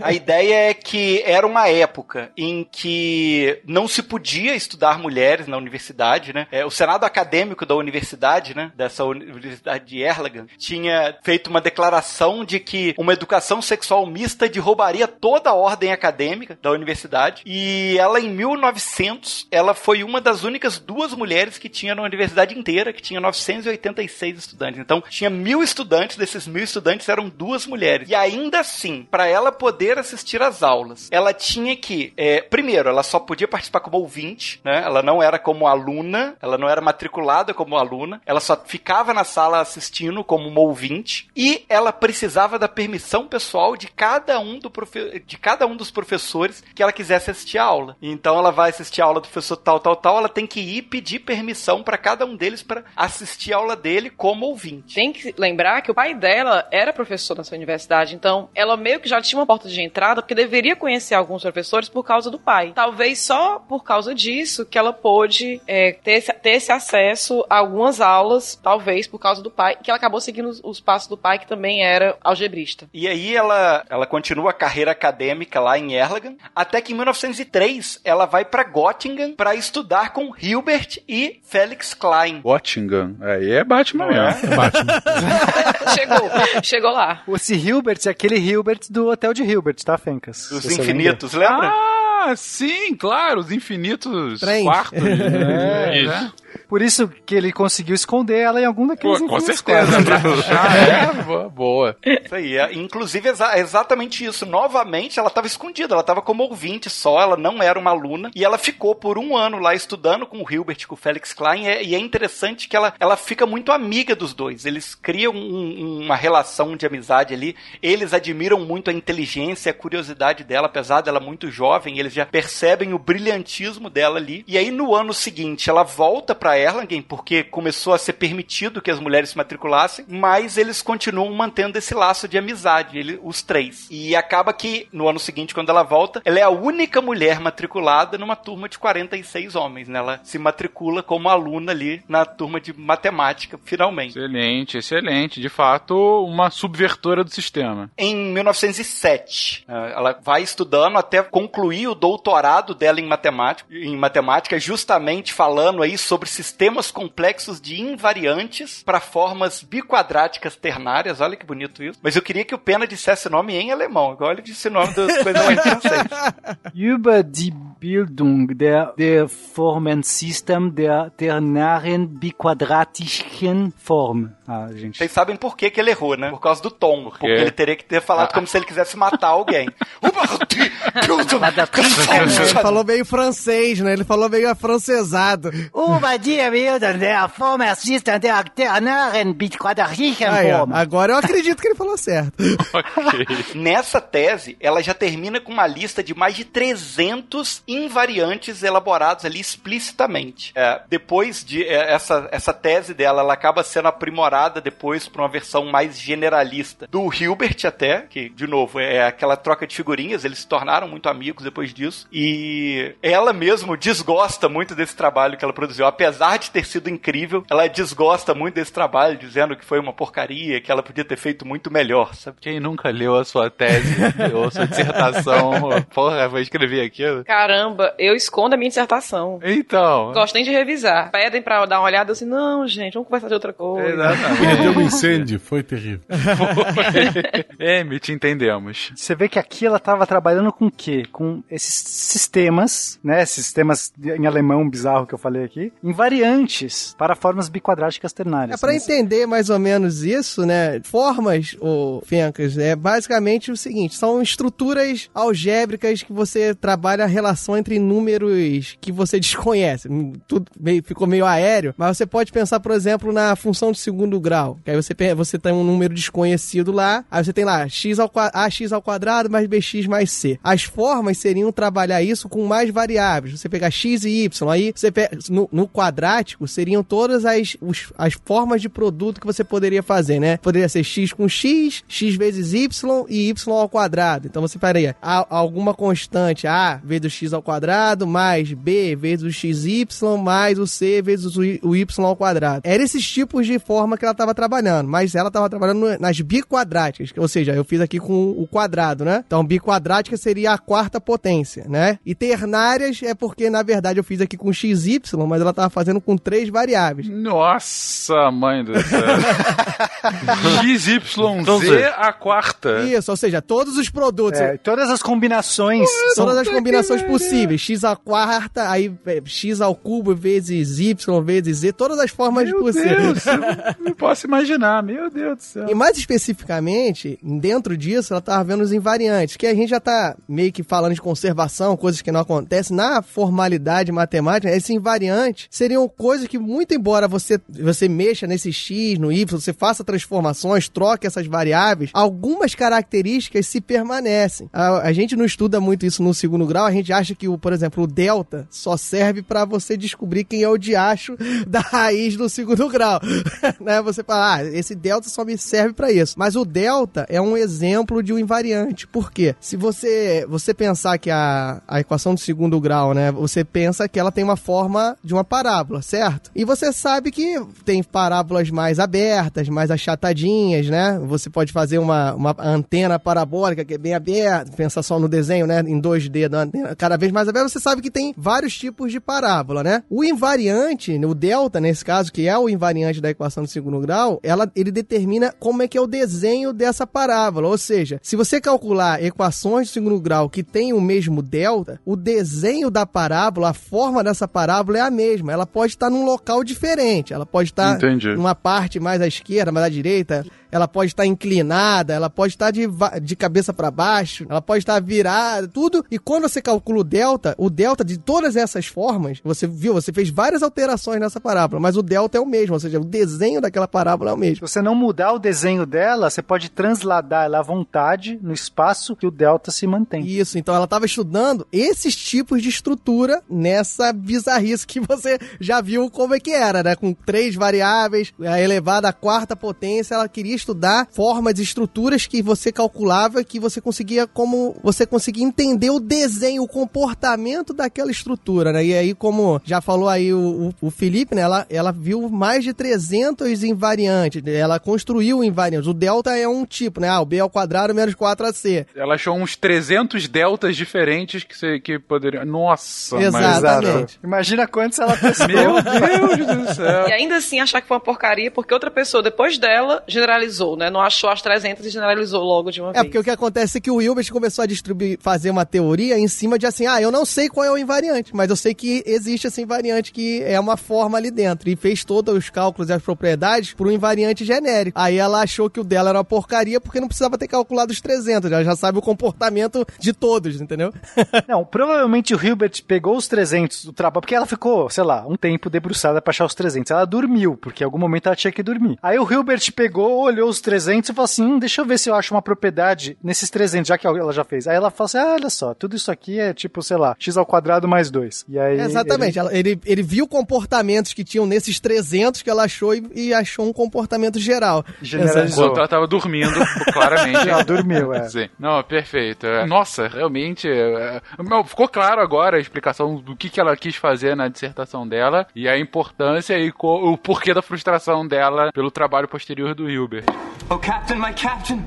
How good was Dead Poets Society? I know, right? The end tears. Depois que ela se forma, depois que ela termina o, o- que ela recebe o título dela de doutora, ela continua trabalhando na universidade, mas é muito interessante que é trabalhando de um jeito muito peculiar. Por quê? Porque na universidade as mulheres não tinham direito de ter um cargo formal. Então ela era uma pesquisadora, mas ela não tinha um cargo, na verdade, e nem ganhava nada. ela meio que ficava lá É tipo, é tipo o Batman mesmo, a gente tá construindo o filme, é A, a professora das trevas aí, ó. Na época das trevas, né? Exatamente. E aí acontece que o pai dela foi adoecendo, e aí o que aconteceu? Ela começou a dar aula e orientar os doutorandos no lugar do pai dela. Então, ela se tornou uma professora efetiva da universidade, porque ela fazia todo o trabalho que o pai dela deveria fazer, mas ele não podia fazer porque ele estava doente. Só que ela não era reconhecida como uma professora. O pai dela que assinava as matérias para ela e assinava o- o- as, as orientações que ela dava para os doutorandos e tal. Então, ela ficou oito anos trabalhando nessas condições, né? Trabalhando, na verdade, como se for, primeiro, simplesmente sem cargo nenhum, só lá pesquisando, e depois no lugar do pai dela. E aí, nesse período, ela aprimora o trabalho da tese dela. Então, o Bob explicou aí que são formas ternárias, né? Com três variáveis, x, y, z. Ela estende isso para n variáveis. Então, o que ela conseguia fazer de calcular as invariantes com x, y, z, ela passa a conseguir calcular para qualquer número de variáveis. E depois disso, depois que o, que o Hilbert é, escreve né, o trabalho dele, ele, ela começa a trabalhar em cima do- dos resultados do Hilbert para poder aprofundar e entrar lá na- no campo da álgebra abstrata, que é justamente o, o campo principal aí que ela que a gente tem a M. Noether como expoente na matemática. Né? Álgebra é quando você tá colocando matemática com, com letra. Álgebra abstrata é quando não tem mais letra o suficiente, né? Já tá. Eu tenho que começar a criar símbolos aqui. Na verdade, esse termo álgebra abstrata, ele é um termo até um pouco novo, que ele serviu justamente para isso, para separar a álgebra que a gente vê nas escolas com a álgebra da universidade, né? De uma maneira grossa de dizer. A gente começa a estudar álgebra nessa parte aí que você falou, que é quando a gente começa a trocar os números pelas letras, mas isso aí é apenas o comecinho. À medida que os conceitos vão se generalizando, as abstrações vão atingindo níveis cada vez maiores, e aí a gente passa para o estudo da álgebra abstrata, que aí trabalha com grupos, anéis, corpos, espaços vetoriais, é, estruturas algébricas e por aí vai. Que você falou que você é quando o número vira letra, não é isso? Agora a letra não é mais um número, é qualquer coisa. Exatamente.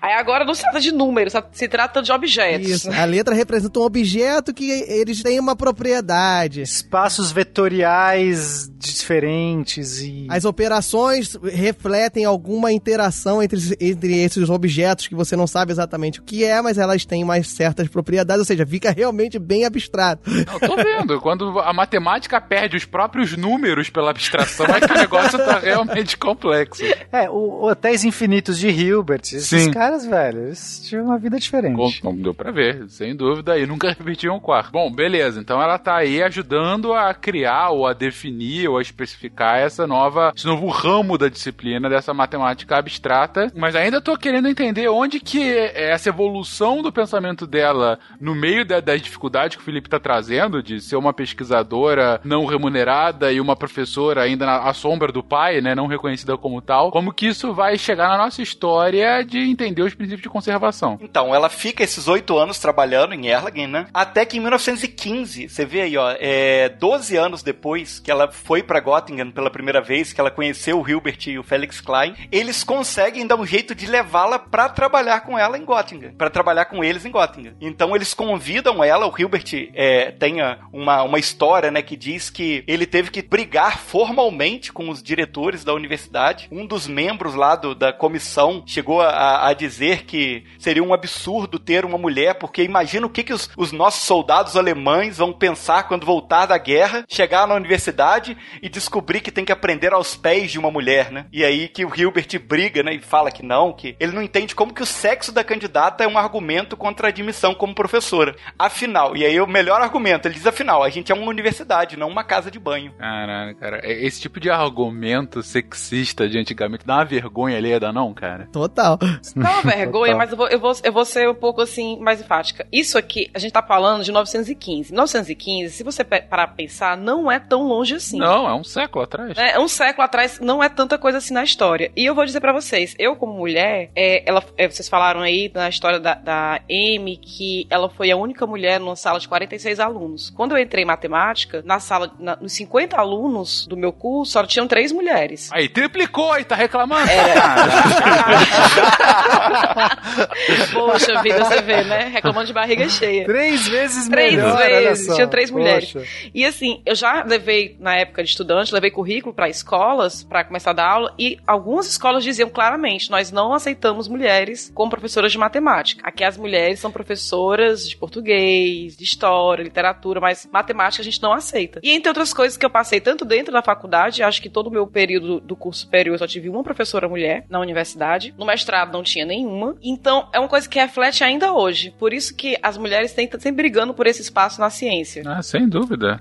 Quando eu fiz o curso técnico no Senai, é, tinham cinco mulheres na escola inteira de alunas. Tinha algumas professoras de, de algumas matérias, mas cinco mulheres na escola é es- É bizarro. bizarro demais, cara. Aqui eu tenho um livro de história da matemática que é escrito pelo Boyer e ele tem um capítulo inteiro que fala da álgebra e fala da álgebra abstrata e fala muito do Hilbert e ele, ele cita duas linhas sobre a Nether. Então assim, é uma coisa que vai vai acontecendo. Muitas pessoas conheciam o teorema dela como se ela fosse um homem. Então esse preconceito foi generalizado e até hoje a gente tem poucas mulheres, acho que só 17 mulheres até hoje receberam o prêmio Nobel. E co- ao contrário do que muitos pesquisadores disseram já disso, que é essa participação tão pequena de mulheres ganhando prêmios em ciência, muitos dizem que é algo, é uma prova científica que a mulher tem uma capacidade inferior à do homem. É, chega a ser hilário, né? Aí cara? você volta, você volta aqui pra 100 anos atrás, que as mulheres não podiam estudar. É, cara. Ela não, ganhava, ela não ganhava salário, ela dava aula, não ganhava salário, não podia frequentar a aula,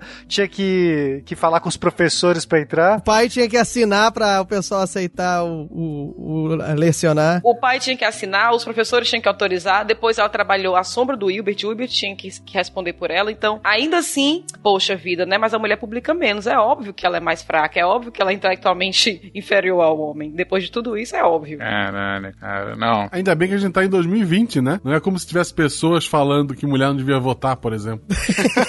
Não é isso? Como é que eu vou votar se a mulher é facilmente influenciada? Seduzida. Eu, eu achei Seduzida. Seduzida. A prova é tanto que nós tínhamos dois candidatos, né? Não vou dizer qual era o mais feio, fica aí pra vocês pensarem. e olha quem ganhou, uma escolha muito difícil. Mas as mulheres foram seduzidas. É isso. Mas, mas sem dúvida. E assim, até fazendo um, um meia-culpa, um reflexo disso, mas também meia-culpa, né? É, há algum tempo a nossa equipe de exatas como um todo, de específico de matemática, vinha realmente querendo pegar mais mulheres pra gravar conosco. Opa! porque- Opa, peraí. Parabéns pela escolha de palavras, Fencas.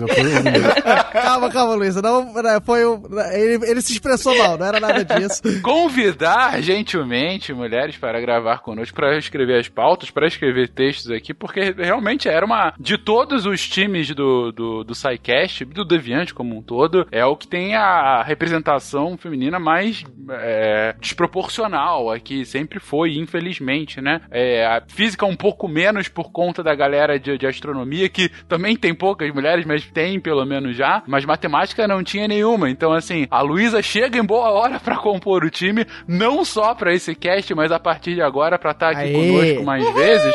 Aê. Mais uma vez, gente, não é. Ah, só chamaram porque tá falando mulher. Não, gente, é, a gente tá há algum tempo, inclusive a gente falou em redes sociais há algum tempo. É, e, e é o que eu disse, é um meia-culpa, porque realmente a gente já devia ter tido essa preocupação há mais tempo, mas ao mesmo tempo é um reflexo do que tem é, poucas possibilidades. Você tem realmente, a, a Luísa, infelizmente, continua sendo a exceção, né? De mulheres que vão pra, pra área de exatas e continuam como pesquisadoras, ah, professoras, continuam dentro da ciência nessas áreas. Então, reforço o que a gente sempre fala aqui, mas enfim, mulheres, assim, participem do SciCast, sem dúvida, mas isso aqui é só um reflexo de uma coisinha. Mas mulheres, o espaço é de vocês o mundo inteiro, gente. É, graças a Deus, vocês não precisam mais, salvo raríssimas e infelizes exceções, vocês não precisam mais ficar assinando em nome dos seus pais ou dos seus companheiros. Vocês podem pesquisar de fato. E a gente tem a total ciência de que não tem uma, uma discrepância cognitiva ou de inteligência como muitos pregavam infelizmente ainda, espero que cada vez menos, pregam. Voltando aqui à história, efetivamente, pra gente entender essa, é, é, essa contribuição que a Nether traz ao longo do século XX. Bem, agora ela já tá em Gotham City, lá com o Hilbert e com o Klein,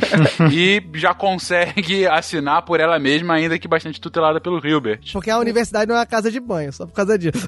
Na verdade, não. Não foi bem assim. É, pois é. O que acontece é que o Hilbert fala assim: pô, você tá trabalhando de graça aí? Você não quer trabalhar de graça aqui, não? Muito melhor aqui.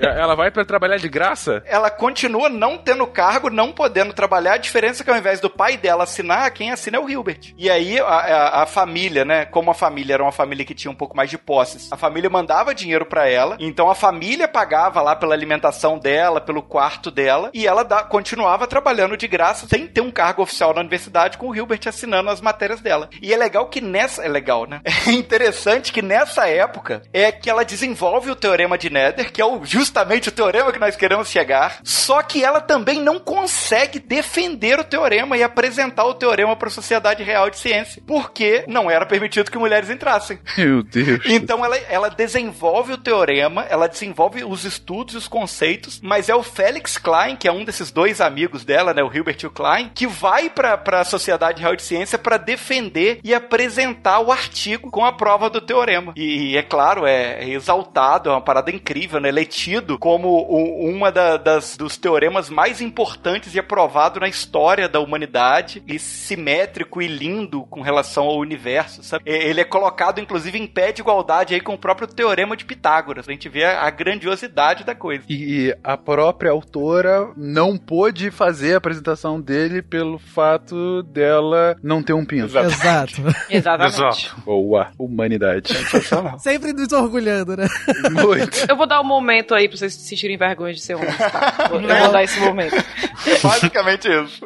Há algum tempo, mas enfim. A gente vai voltar a explicar um pouquinho mais o teorema teorema daqui a pouco, mas só pra continuar um pouco a biografia da, da Neder, bom, ela não faz a apresentação, mas e aí? Depois de. co- Como evolui a vida acadêmica Então, dela? acontece que acaba a Primeira Guerra Mundial finalmente, a gente tem a Revolução Alemã e aí sim começam a ter mais direitos para as mulheres. E aí, é, depois de quatro anos dando aula como Hilbert, né, assinando, tendo Hilbert assinando as matérias dela, finalmente, em 1919, a, a universidade permite que ela tenha habilitação como professora. Então ela recebe uma cátedra, o título de professora, né, que é o título de für Algebra, Isso. né? Ok. Só que ainda assim, uma cátedra não remunerada. Então ela já tem o direito de assinar as matérias. Mas não pode receber. Mas pode receber. Já- olha, já tinha o direito de assinar, ainda queria ganhar, né, gente? Realmente E já é pedir demais. é pedir demais, é. E aí é o momento que ela começa a brilhar como professora com essas características que a gente estava falando no começo, sabe? Ela era muito incrível e ela era uma pessoa muito apaixonada pelo que ela fazia. Todo mundo, os biógrafos dela, né, e as pessoas próximas, os amigos próximos diziam que ela, ela, ao contrário do que era esperado de uma mulher da época, ela era despreocupada com a aparência, despreocupada com as boas maneiras, e aí ela gesticulava, e às vezes ela, ela é, ficava descabelada depois de uma aula porque ela pulava, e explicava e subia, Normal. e, e ficava com coisas grudadas no cabelo, sabe, com pó e tudo mais. Não planejava as aulas, principalmente, aquilo que a Luísa falou no começo, ela, ela usava as aulas como momento para discutir com os alunos, para propor ideias, então ela não tinha planejamento de aula. Na verdade, uma, uma coisa interessante é que muitos dos resultados que foram desenvolvidos em aula por ela é, não foram, na verdade, escritos em cima dos escritos dela, porque ela não escrevia nada disso. Ela simplesmente ia fazendo, ia discutindo, e aí as anotações dos alunos é que eram usadas depois para ser, ser usado como base nos livros e nos estudos que eram feitos mais pra frente, porque ela mesma não tinha nada disso anotado. Era algo que simplesmente fluía. Ela deixava fluir durante a aula, sabe? Ela ministrava o curso e as coisas iam fluindo e os alunos anotando e os alunos perguntando e ela ia respondendo e juntos eles eles faziam aquilo seguir um fluxo de conhecimento entre eles ali que era livre. E, e é, é muito bonito essa, essa dinâmica de aula dela. Era o Captain My Captain lá. Com certeza. Que, que, que bacana. É legal que aca- acabava que isso se tornava meio que um impeditivo, porque o, o pessoal brincava na universidade que eram os forasteiros. Porque ela, como ela tinha esse grupo muito próximo de alunos e que estava acostumado a ter aula com ela e que entendia essa dinâmica da, da pedagogia dela, quando chegava um aluno novo, é, ele ficava muito perdido. Então era muito comum um aluno se matricular para o curso dela, se matricular para uma aula dela, e depois de meia hora, 40 minutos na sala, ele sair de sala simplesmente porque ele não conseguia entender absolutamente nada do que estava acontecendo. Porque ele, ela ia e ela propunha algo que tinha sido comentado na outra aula para eles seguirem em cima daquilo. E justamente isso fazia com que esses alunos, que eram os alunos mais próximos dela, formassem esse círculo muito pessoal. Que aí entra, é, eles se eles criarem um vínculo tão grande que eles iam para casa dela comer pudim com ela enquanto estudavam, né? Aquela coisa toda. E ela era realmente apaixonada por isso. Que bacana, cara. Um barato. Conta-se que numa época que, que a escola foi fechada, ela tinha uma aula marcada, só que tinha um feriado estadual e eles fecharam a universidade. Ela foi pra lá, ela reuniu a, a turma dela toda no degrau da, da, da universidade e começou a aula lá mesmo, já que tava fechado, vamos fazer aula aqui. E aí foram se empolgando, foi passando o tempo, fecharam a universidade, eles foram caminhando pelo bosque, estudando e terminaram a aula numa cafeteria, entendeu? Excelente, excelente. Ela inventou o home office.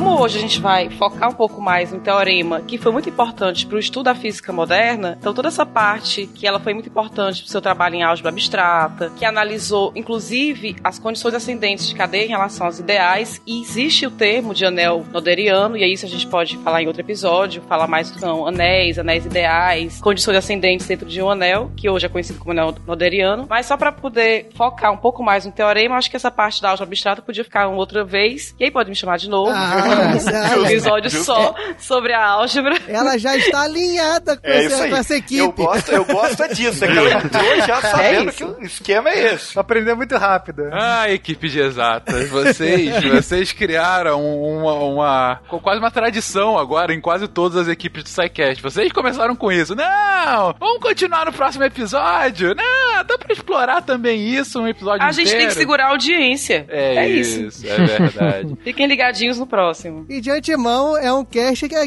daquilo que eu estava pensando, Fencas, da álgebra que os números sumiram. Olha como é que seu cérebro vai Os ficar legal. sumiram. Vai ser maravilhoso. Vai ser maravilhoso. ouvinte, preparem-se para um futuro próximo para falar de matemática sem números. Olha que beleza, tudo que vocês queriam. Eu acho assim, reclamam tanto da matemática por conta dos números. Ah, é muito número, é muita conta. Pois então pronto, a gente vai suavizar. Tira os números, né? Tirando os Tira números, vai ser os ótimo. E como é abstrato mesmo falar em áudio, falar sem nada de, é, de vídeo, então é abstrato, vai todo mundo ficar voando, mas enfim. Mas a gente volta a isso num próximo episódio. E como é que continua a vida dela então, É, gente? Então, acontece que ela era judia e ela era alemã. E aí nós sabemos o que acontece, né? Na década de 30, começa lá o- o- a ascensão do nazismo. Como a vida dela tava fácil já, né? É, porque tava, tava tudo tranquilo pra ela, tava tudo muito tranquilo. De repente, os estudantes, né, uma associação de estudantes alemãs, começa com um ataque ao espírito não alemão, exigindo que os estudantes arianos estudem matemática apenas ariana e não, a- e não essa matemática judaica. E aí, é um dos primeiros, uma das primeiras ações aí na época da administração do Hitler foi justamente a lei da restauração do serviço público profissional que tirou os judeus dos empregos. Todo mundo sabe que a matemática judaica é diferente, né? Todo mundo sabe que é,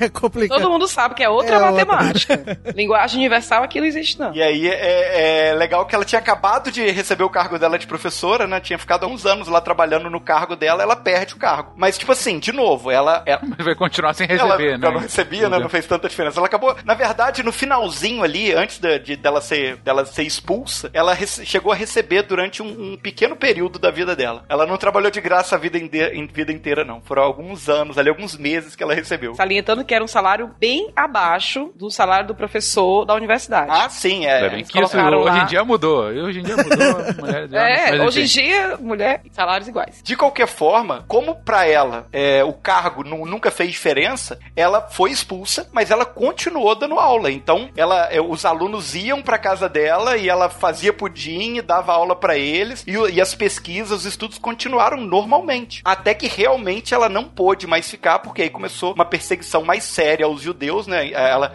quando ela só tinha perdido o emprego, tava tudo bem. Quando começou a virar uma questão de vida ou morte, aí ela teve que vir embora para os Estados Unidos. Dá pra entender, né? Chegaram pra ela e falaram assim: ó, agora você não pode mais dar aula, você não pode receber, você não pode ser professora. Ela, tá bom. É minha vida desde que eu nasci. Não tem problema, vamos continuar estudando. E principalmente você não pode nem fazer mais pudim aqui. Vai pros Estados Unidos. Você não pode mais viver. O que é que você escolhe? Você vai ficar aqui ou não? Exatamente. Foi isso, Ah. basicamente. E aí ela acaba vindo para os Estados Unidos, Vindo porque você tá nos Estados Unidos. É, eu tô... que ela vem para América. Exatamente. Mas ela acaba vivendo muito pouco tempo nos Estados Unidos, porque um ano depois que ela vem, ela descobre um tumor e morre pouco tempo depois. E, Caramba. e aí fica aquele climão, né? Nossa, o programa tava tão legal, de repente ela morreu. Cedo, né, cara? Ela era nova, você comentou, de- devia nem 50 anos. Com 50 e poucos anos. né? 53. Comendo pudim todo dia? Men- Mentira, gente. Eu como todo dia e tô aqui bem. Mas acaba que quando ela morre, né, as cerimônias, os cerimoniais que são feitos em homenagem a ela, reúnem matemáticos e físicos do mundo todo. É, com o próprio Einstein declarando que ela é a mulher mais importante na história da matemática, né? Uma pena que ela tenha morrido tão prematuramente, porque foi só quando ela chegou nos Estados Unidos que ela começou a ser valorizada pelo seu trabalho. Então, lá ela teve a oportunidade de dar palestras e palestrando em eventos importantes, eventos que mulheres nenhuma ainda tinham feito conferência, eventos de matemática muito importantes. E é uma pena que por poucos anos. E o legal também é que nesse período que ela passou nos Estados Unidos, na Pensilvânia, ela teve é, a oportunidade de orientar trabalhos e ensinar mais mulheres também. Eu não sei se vocês sabem, mas existe um site que é uma árvore genealógica dos matemáticos. E você coloca o nome é, é, de um matemático e você consegue, buscando pelos orientadores dos seus trabalhos, encontrar assim, o primeiro orientador, né? E vai chegar em nomes como o da Nether, do Leibniz, Descartes, por aí vai. E a gente vê que ela teve 14 alunos ori orientandos, né, oficialmente, de doutorado. Desses 14, apenas duas eram mulheres. E uma das duas mulheres era justamente dessa faculdade da Pensilvânia. Já ela mostra o interesse dela de querer tra trazer mais mulheres para o estudo da matemática e da física. Que maneiro. Posso linkar depois, se vocês quiserem, o site é. Tô até vendo aqui, realmente. E ela teve duas mulheres, a Margaret Herman Isso. e Ruth Stauffer. As duas estudantes orientandas delas. Que coisa, cara. Ela morreu muito cedo, cedo, 53 anos, caraca, bizarro. Mas enfim, passamos aqui um pouco da, da biografia da Amy Neder e, e para fechar o episódio, vamos falar sobre a, o, agora como ela se junta à nossa história dos princípios de conservação do universo. A gente havia comentado aqui que durante o final da, dos anos 10, né, de 1910, ela propõe e outros dois a, apresentam no lugar dela o teorema de Nether, que eu, que eu imagino agora que vai juntar tudo, porque falaram aqui que é tão importante como Pitágoras. Então vamos lá, o que, que é e qual é a, a, a grande inovação e o grande brilhantismo do teorema de Nether? Bom, Fencas, vamos então retomar para que a gente possa entender a parada. A gente tinha já o entendimento que existiam algumas coisas conservadas, algumas constantes dentro de certos sistemas. Uhum. Isso por um lado. Então, o pessoal viu que a energia se conservava, o pessoal viu que momento se conservava, matéria se conservava. Por outro lado, existia um desenvolvimento de uma equação de movimento a partir de uma minimização da ação que eles ficavam procurando. Como é que tudo isso entra na história? Bom, a Amy por ela ter pesquisado muitos invariantes, ela começou a...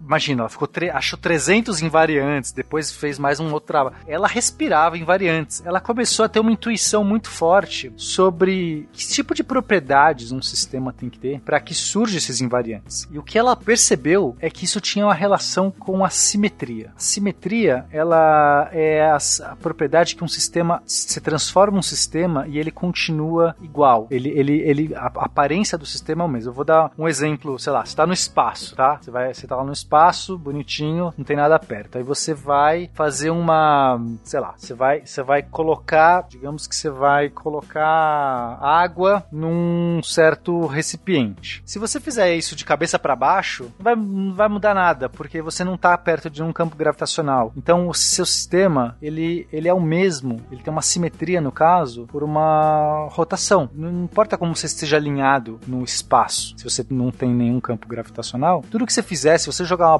bolinha para frente, se você tiver de cabeça para baixo jogar uma bolinha para frente, a bolinha vai para frente da mesma maneira. Ela não tem por que fazer diferente, porque o sistema ele é igual por uma transformação de rotação. Isso é uma simetria, né? Uma simetria de rotação. Eu posso pensar em vários tipos de simetria. Você pode desenhar sistemas que tenham simetrias por natureza, então não precisa ser uma coisa geral. Por exemplo, um pêndulo. Pensa num pêndulo, Uhum. Um pêndulo, eu não posso por ori- orientar ele de qualquer jeito. Ele não tem simetria se eu orientar ele de cabeça para baixo. Não é a mesma coisa, porque se eu colocar um pêndulo de cabeça para baixo e soltar, a bolinha cai para baixo. Tipo, não é igual, certo? Porque tem a gravidade. A gravidade tem um- uma quebra de simetria. Quando a gente está no espaço, o pêndulo vai tanto faz a direção. Mas existe algumas simetrias no pêndulo. Por exemplo, se eu pegar o pêndulo e começar ele mais 10 centímetros para a direita, eu coloco lá meu pêndulo, começo ele. Aí eu paro, ando 10 centímetros para a direita e começo o pêndulo. Ele não vai ele não vai fazer a mesma coisa? Tem alguma diferença? Ele vai se comportar de uma maneira diferente, tirando o fato dele estar 10 centímetros para a direita? Não, é, ele continua sendo um pêndulo. Certo? Pegar a, a base do pêndulo, Sim, né? sim, sim, Não, entendi. tipo, é como se você pega um relógio que tem lá o pêndulo. Você empurra o relógio, ele vai continuar sendo um relógio com pêndulo. Isso. Então, isso é uma simetria de translação. O espaço, se eu, se eu andar, se eu fizer isso na Rússia, o mesmo experimento, não vai ser a mesma coisa? Eu, tipo, porque a gravidade lá é a mesma, a não sei que eu estivesse no outro planeta. É, então, isso é uma simetria. Uma simetria, se eu, se eu- se eu transformar esse sistema num outro igual, 10 centímetros para lá ou na Rússia, ele vai se comportar igual. É, a gente tem, num- agora, não é só essa que eu tenho no pêndulo. Se eu começar esse pêndulo 10 minutos depois, ele vai se comportar diferente? Não, porque o comportamento dele vai ser igual. Ele é sempre assim. É, tanto faz. Não- o nosso universo, meio que se eu começar tudo, qualquer coisa 10 minutos depois, é igual, porque o tempo, ele não faz muita diferença se eu começo agora ou depois, né? Agora, outra coisa que num pêndulo a gente pode ver. Imagina, Fencas, que em vez de eu começar o pêndulo no movimento assim, pra frente e pra trás, eu começo um pro lado pro outro, tá? Tipo, é meio difícil de descrever. Mas imagina que eu giro o pêndulo, giro a base do pêndulo no seu próprio eixo. Não, não ponho ele de cabeça pra baixo, eu simplesmente giro ela 180 graus ou 90 graus, tanto faz. Antes ele tava indo é, norte-sul, agora ele tá indo leste-oeste, mais ou menos isso. Exato, Ok. exato. Também ele não vai se importar. O movimento é o mesmo. No movimento é o mesmo. Então, então você percebe que eu tenho vários jeitos de transformar esse mesmo sistema, que é um, um pêndulo, acabei de pensar, que ele não muda. É, mas se eu, se eu mudar ele de cabeça para baixo, se eu tombar ele de lado, aí ele não funciona. Então, para algumas rotações funciona. O que a Amy Nether percebeu, então? O teorema dela prova é que para cada simetria tem um sistema e é uma simetria contínua. Depois eu explico que é contínuo, mas vamos lá. Para cada simetria contínua que existe num certo sistema, vai existir um invariante, vai existir uma quantidade que não varia no tempo, que se conserva no tempo. Existe uma relação um para um entre simetrias de um certo sistema e quantidades que são conservadas. Então, o que a gente, o que ela começou a perceber é que o fato de existir, por exemplo, a conservação da energia, que existe alguma simetria no sistema. E se existe conservação da energia em qualquer sistema, quer dizer, não em qualquer, mas a gente, se a gente generalizar, se a gente, qualquer sistema fechado, qualquer sistema fechado, aquele que atrito, se você atritar um negócio, vai soltar calor, mas existe simetria, se você levar o calor em conta, né, no sistema, aí conserva energia. Então, é, existe uma, uma, uma simetria desse sistema. Então, o, o trabalho dela foi o que ela utilizou. Basicamente, ela usou o princípio de minimação e aquela equação lá do Euler-Lagrange que a gente descreveu. Ela conseguiu perceber que aquela equação do Euler-Lagrange, ela era mostrava um invariante certo? A gente viu que invariante no caso daquela curva era tanto faz a posição onde eu coloco na curva, o tempo é um invariante naquele sistema específico. Você veja que é um sistema específico, não é um sistema geral. Esse sistema específico, o invariante é o tempo, mas ela percebeu que se, aquela, se ela usasse aquela equação e aplicasse então o princípio de minimação para as simetrias de qualquer sistema, existia sempre, saía daquela equação sempre uma coisa diferente. E essa coisa diferente seria sempre uma unidade conservada. E assim, por conta desse teorema, a gente consegue hoje na física ter uma, uma, uma intuição muito muito maior sobre como que, como que as propriedades geométricas intrínsecas da própria estrutura do problema geram essas, esses invariantes. E esses invariantes são fundamentais para que a gente possa resolver o problema, É, para quem já tentou, sei lá, às vezes resolver um problema, uma equação de movimento newtoniana simples, né, mas que envolve, sei lá, algumas variáveis, tal, quando você coloca a conservação da energia, facilita muito, porque você fala assim, eu sei que existe conservação da energia, eu aplico conservação da energia. Opa, eu tenho um sistema aqui de colisões, eu uso conservação do momento você já usa essas conservações para facilitar você conseguir a solução da equação. Então, quando você pega um sistema novo, que você pode aplicar isso para física quântica, para relatividade, que não vão ser esses simples, esses mais simples já, você consegue falar assim, eu, se existe uma simetria e você encontra simetria, as simetrias muitas vezes é fácil de você achar simetria. Você fala assim, olha, eu tô vendo que nessa equação da relatividade tem uma simetria aqui que surge no espaço com o tempo. O espaço-tempo tem uma certa simetria de translação. Então eu sei que tem uma unidade conservada. E você procura essa unidade conservada observar. E você consegue. É como se você estivesse abrindo a ponte entre dois mundos. O teorema da, da Nether, ela consegue fazer uma ponte entre coisas que são esses invariantes com os sistemas físicos, com a, a, a geometria, a construção dos modelos das teorias. Eu construo uma teoria matemática, eu crio um modelo, eu encontro as simetrias desse problema, eu descubro os invariantes. E com isso, metade do meu problema muitas vezes se resolve. Oh, Captain, my Captain! How good was Dead Poets Society? I know, right? The end tears. É pra você ficar mais, assim, a ideia do como inva achar invariantes é, é muito importante, a gente pode tomar aquele início do, do pensamento que a gente viu lá na parábola, entendeu? Que o exemplo que o, que o Pena deu do pêndulo, fazendo a rotação de 90 graus, já leva você a crer naquela ideia. Ah, você vê que o desenho, o movimento do pêndulo é o mesmo. A gente tá falando, ah, não importa onde a parábola esteja, ela tem um formato característico, né? E aquele formato característico eu falei pra você, é o delta, né? E tu vê. É o delta, exatamente. Na parábola, lá no, na resolução da equação de segundo grau, eu sei que o invariante das parábolas, dessas equações, é o delta. E tu vê que a partir dele você consegue achar soluções para quando dá zero, para quando dá três. Você consegue achar várias características da parábola em cima deste invariante. Só que ela extrapolou isso a uma potência absurda que pode ser calculada em diversos aspectos físicos, entendeu? Se eu entendi bem, é a partir daquela equação de Lagrange Lagrange do, e do Euler, que, e naquela equação eles tinham conseguido achar um invariante, que no caso era o tempo, ela conseguiu extrapolar isso para outras situações, para outros sistemas, sistemas esses que necessariamente tinham algum tipo de simetria, e ela falando: olha, se eu consigo achar uma simetria no sistema, eu consigo achar um invariante, eu consigo achar alguma constante. Se eu consigo achar uma constante, esse invariante, eu consigo consigo, fica muito mais fácil deduzir o resto do sistema, porque eu já tenho aquilo como dado, ou aquilo como mais fácil, aquilo, eu já posso considerar aquilo como algo que eu já sei, então fica mais fácil eu descobrir o que eu não sei. Exatamente, você pode aplicar nas equações. É, encontrar os invariantes é fundamental para que você generalize o problema, que você consiga encontrar soluções mais gerais, que você consiga ter um entendimento mais profundo. É, muitas vezes é isso, você achar o que, que é a unidade conservada, que isso vai, nossa, te facilitar muito a vida. Até para você depois expandir isso. Se eu sei que tem uma certa coisa conservada aqui, é, eu consigo extrair propriedades novas que eu não tinha pensado, mas eu tenho que descobrir quais são. Os invariantes são fundamentais. Foi, por exemplo, através do invariante da velocidade da luz que a gente percebeu que as equações de Maxwell eram, eram, não eram compatíveis com Newton. Isso é um exemplo. Tipo, você via que as equações de Maxwell tinham invariante. Você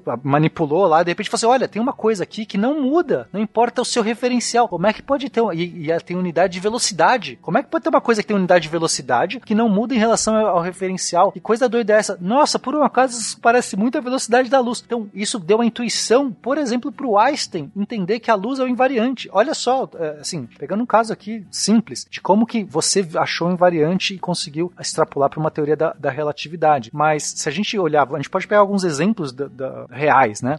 Então, se a gente tem translações, só é importante falar sobre essa simetria contínua, né? Porque ela é, vale para transformações infinitesimais. É como se eu conseguisse sair de um sistema e, e, e por passos infinitesimais transformando ele. Não pode ser saltos discretos. Por exemplo, uma simetria especular, que é um espelho, ou seja, eu troco o direito por esquerdo, esquerdo por direito. Isso é o especular. É, ele não é um invariante, não é uma simetria contínua. Ela é uma simetria discreta. Assim como se eu pegar um quadrado e rotacionar ele 90 graus, o quadrado fica idêntico, certo? Você não consegue diferenciar se for um quadrado. Se eu rotacionar um quadrado 90 graus, você não sabe. Isso não é uma simetria contínua, isso é uma simetria discreta. Então, as simetrias contínuas, por exemplo, é a translação. Aquilo que eu falei do nosso pêndulo. Se eu andar ele um centímetro para o lado, ele é um pêndulo. Se eu andar mais um centímetro, ele é a mesma coisa. O espaço, a gente acha, a gente entende que o espaço, ele é simétrico. Eu posso fazer um experimento em qualquer lugar. Tipo, não, não tem uma não tem assim, nossa, esse lugar do espaço onde eu tô na minha casa aqui, ele é diferentão. A, a lei da física aqui é diferentona. Não, é a mesma coisa. As leis da física valem em qualquer lugar, né?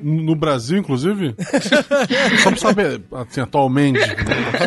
então, se as leis da física valem em qualquer lugar, existe algo em todo o sistema físico que é conservado, que é o momento linear. O momento linear é a, é a quantidade conservada por translações, pela simetria de translação. Se existe, se as leis da física valem em qualquer momento do universo, veja, eu posso fazer o experimento daqui 10 minutos, daqui 50 minutos, é uma translação no, no tempo. Eu tenho a translação no espaço e tenho a translação no tempo. Então vale a conservação da energia. E a conservação da energia só vale se o tempo, se, se, se as leis da física não mudam no tempo. Um, um vale se o outro vale. Então, como não tem diferença, eu posso fazer. É, o, o, meu segundo agora é tão bom quanto o meu segundo mais para frente, a conservação da energia se aplica em todo sistema que tiver isso. É, e se eu puder rotacionar, ou seja, realinhar qualquer experimento em qualquer posição, o espaço, que é aquela ideia que a gente estava falando, no espaço você pode rotacionar seu, seu sistema e ele continua igual, vale a conservação do momento angular, é, que, que, tem a ver com os giros. Né? Então, por exemplo, um asteroide girando no espaço, ele conserva o momento angular, porque se eu, se eu iniciar o mesmo, se, se ele está girando, eu congelo ele, começo ele em outra orientação e solto ele igual, com a mesma velocidade e tudo mais, ele vai, ele não vai se importar, ele vai girar igual, só que numa outra orientação. Não vai ter uma diferença física. O sistema não vai se comportar, não vai evoluir de uma maneira diferente. Então, vale a conservação do momento angular para qualquer coisa que tenha orientação. O nosso pêndulo lá, veja o nosso caso do nosso pêndulo, não posso orientar ele em qualquer, qualquer jeito, mas se eu rotacionar na base, vale. Existe um eixo do momento angular que conserva. Eu tenho três eixos de momento angular. Eu posso ter momento angular no eixo x, y, z. Rotações, né? Imagina, rotações genéricas no eixo x, y, z.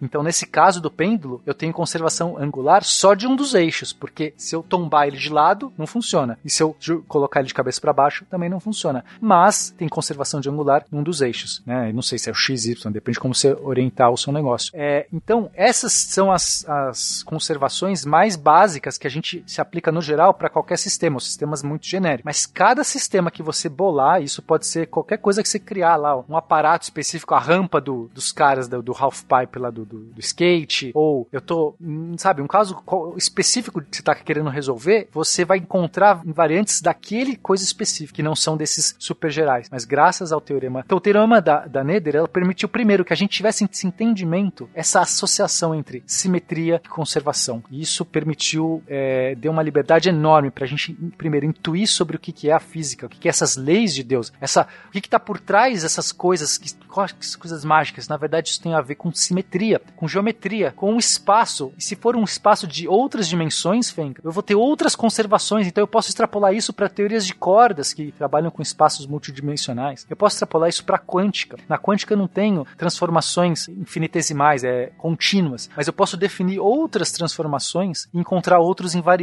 na mecânica quântica. Então eu vou ter é, conservação de carga, vou ter conservação de paridade, é, vou ter conservação da massa do, inclusive é massa e energia. Então a gente extrapola se existe conservação de massa, existe conservação de energia. Eu consigo encontrar invariantes nos quarks, por exemplo, os números, os números quânticos. Isso tudo através, não é exatamente o teorema de Nether que aplica isso, porque aplica para transformações contínuas, mas isso foi expandido depois. O trabalho dela não parou aí. É, outras pessoas pegaram, mas a, o importante é que ela deu essa, esse entendimento. E isso é muito valioso. A gente hoje não consegue pensar na física sem, sem trabalhar com essas conservações. Isso é tipo é o arroz com feijão do filho, sabe? Você entender conservação de energia, conservação de momento, conservação de momento angular. Você usa isso para definir os átomos, os sistemas, tudo. E, e, e, eu acho que é isso que é a coisa incrível, assim. Quando você aprende o teorema de Nether e você vê isso, pelo menos para mim foi essa coisa de falar, caraca, tipo, descobrir, sabe, uma coisa, uma coisa, você não faz ideia. Como é que essa coisa da simetria se relaciona com, com, com entes conservados? E é muito, é realmente muito bonito e poderoso esse teorema para física. Excepcional, excepcional, gente. A gente viu aqui uma, fez uma pequena viagem sobre por que as coisas são como são, que foi basicamente o, o tema do cast, porque a matéria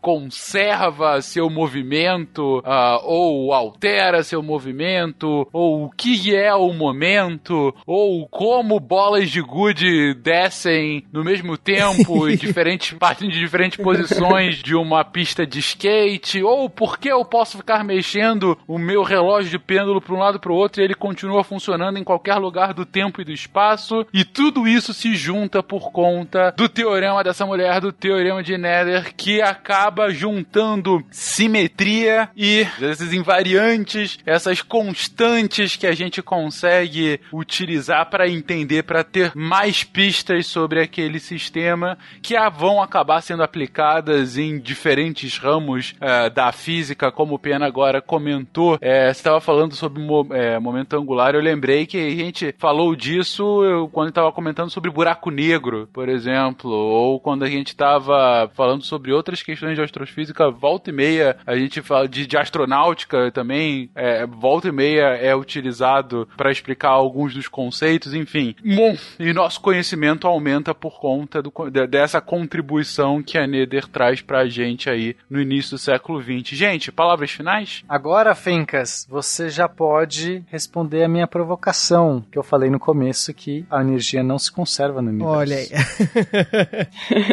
e a conservação da energia tem a ver com a, a, a simetria no tempo, mas nosso universo ele não é constante no tempo. A gente, esse universo tem energia escura. Ele começou num Big Bang, então antes do Big Bang não existia, o universo era bem diferente. E mesmo nessa evolução que ele, que ele está procedendo, ele não é exatamente igual. Então, embora localmente a energia se conserve, né? A gente vai, se eu fizer um experimento aqui na minha casa e não vai ter diferença nenhuma, mas de maneira geral, é, ele, ele é uma discussão longa, tá? É uma provocação porque tem outros argumentos contra. Eu não quero encerrar o assunto, mas a gente pode talvez entender que esse universo não é tão estático no tempo. Então, se não tem simetria no tempo, não tem conservação de energia. Então você me faz um discurso de 15 minutos falando que é assim, pro final você falar, ah, mas não é assim na verdade. Talvez seja um pouco diferente. Muito obrigado, Pena. Muito obrigado. Não, mas é uma boa provocação. Fica, fica uma discussão maior sobre essa em um próximo episódio. É, eu finalizando, gente, digo que a, a Nether, ela fez essa contribuição enorme na física, mas isso foi básica, é, foi assim, no início da carreira acadêmica dela, ela se expandiu e se enveredou pela álgebra abstrata, que a Luísa já falou que a gente vai fazer e eu não sei como. mas fica, eu tô fica muito pro... ansioso para ver isso acontecer. Quer dizer, para imaginar. Como é que a gente né? vai explicar sem uma lousa? Gente, não dá para explicar sem uma lousa. Já tô come... começando a me arrepender. Bem-vinda ao mundo do podcast, Luísa. Esse é o nosso desafio. E, e ela continuou estudando teoria dos invariantes, aplicando isso na álgebra abstrata, teoria de ideais, e eu, eu achei, assim, bem natural, né? Porque ela é genial, ela publica artigos geniais, teoremas geniais, e continua falando que ela não pode dar aula, que nada variável na, na vida dela, ela estudou invariante mesmo. Tem que encontrar então qual é a simetria pra explicar essa invariante. Olha só, eu usando piadinhas porque eu entendi o cast. Olha. Quem mais, gente? Bom, e pra explicar pro Mapet- Mapetuí, o nome do rapaz que fala com Deus, que a resposta não estava em Deus, estava em uma mulher, né? Mas Deus é uma mulher. Ele ter vivido um pouco pra saber que a resposta dele não estava em Deus. Aprendi no Dogma, né? Não era Dogma que Deus era Alanis Morissette? Exatamente. Quer fechar, Guaxa? Não.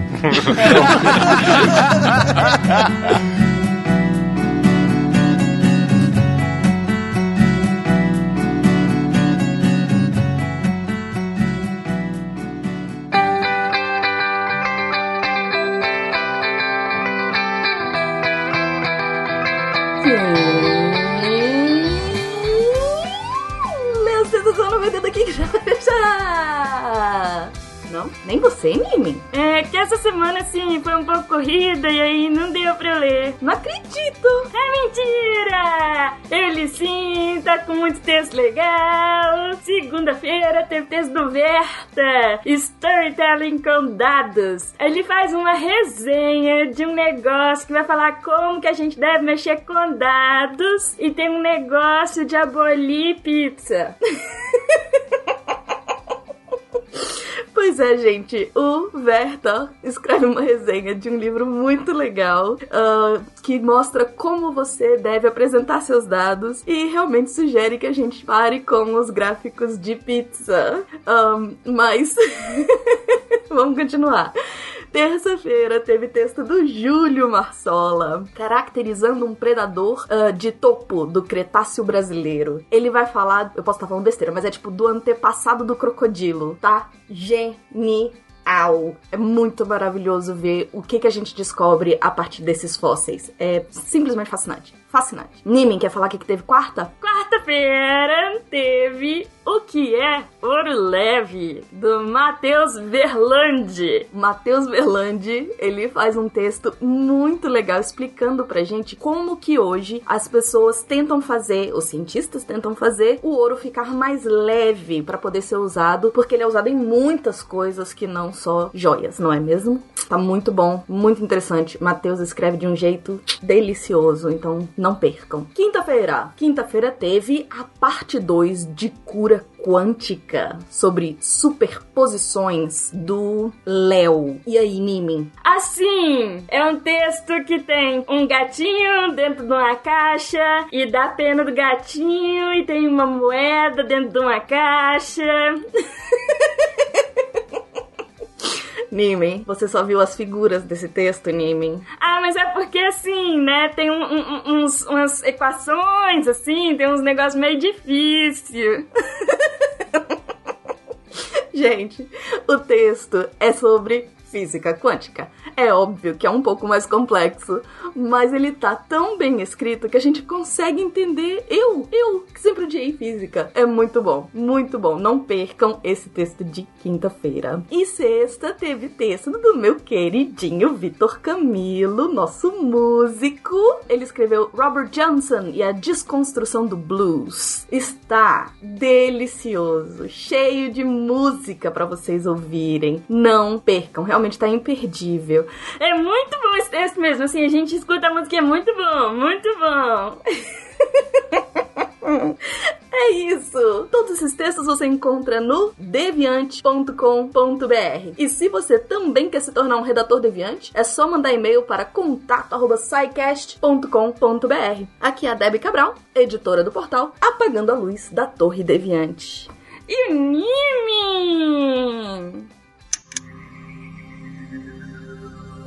Se a ciência não for divertida, tem alguma coisa errada. Tem que ser divertida. A coisa mais divertida que tem é a ciência.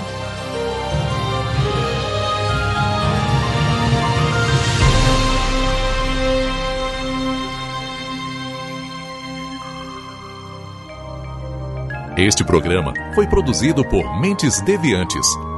deviante.com.br Este programa foi editado por Tapcast. Edições e Produções de Podcast.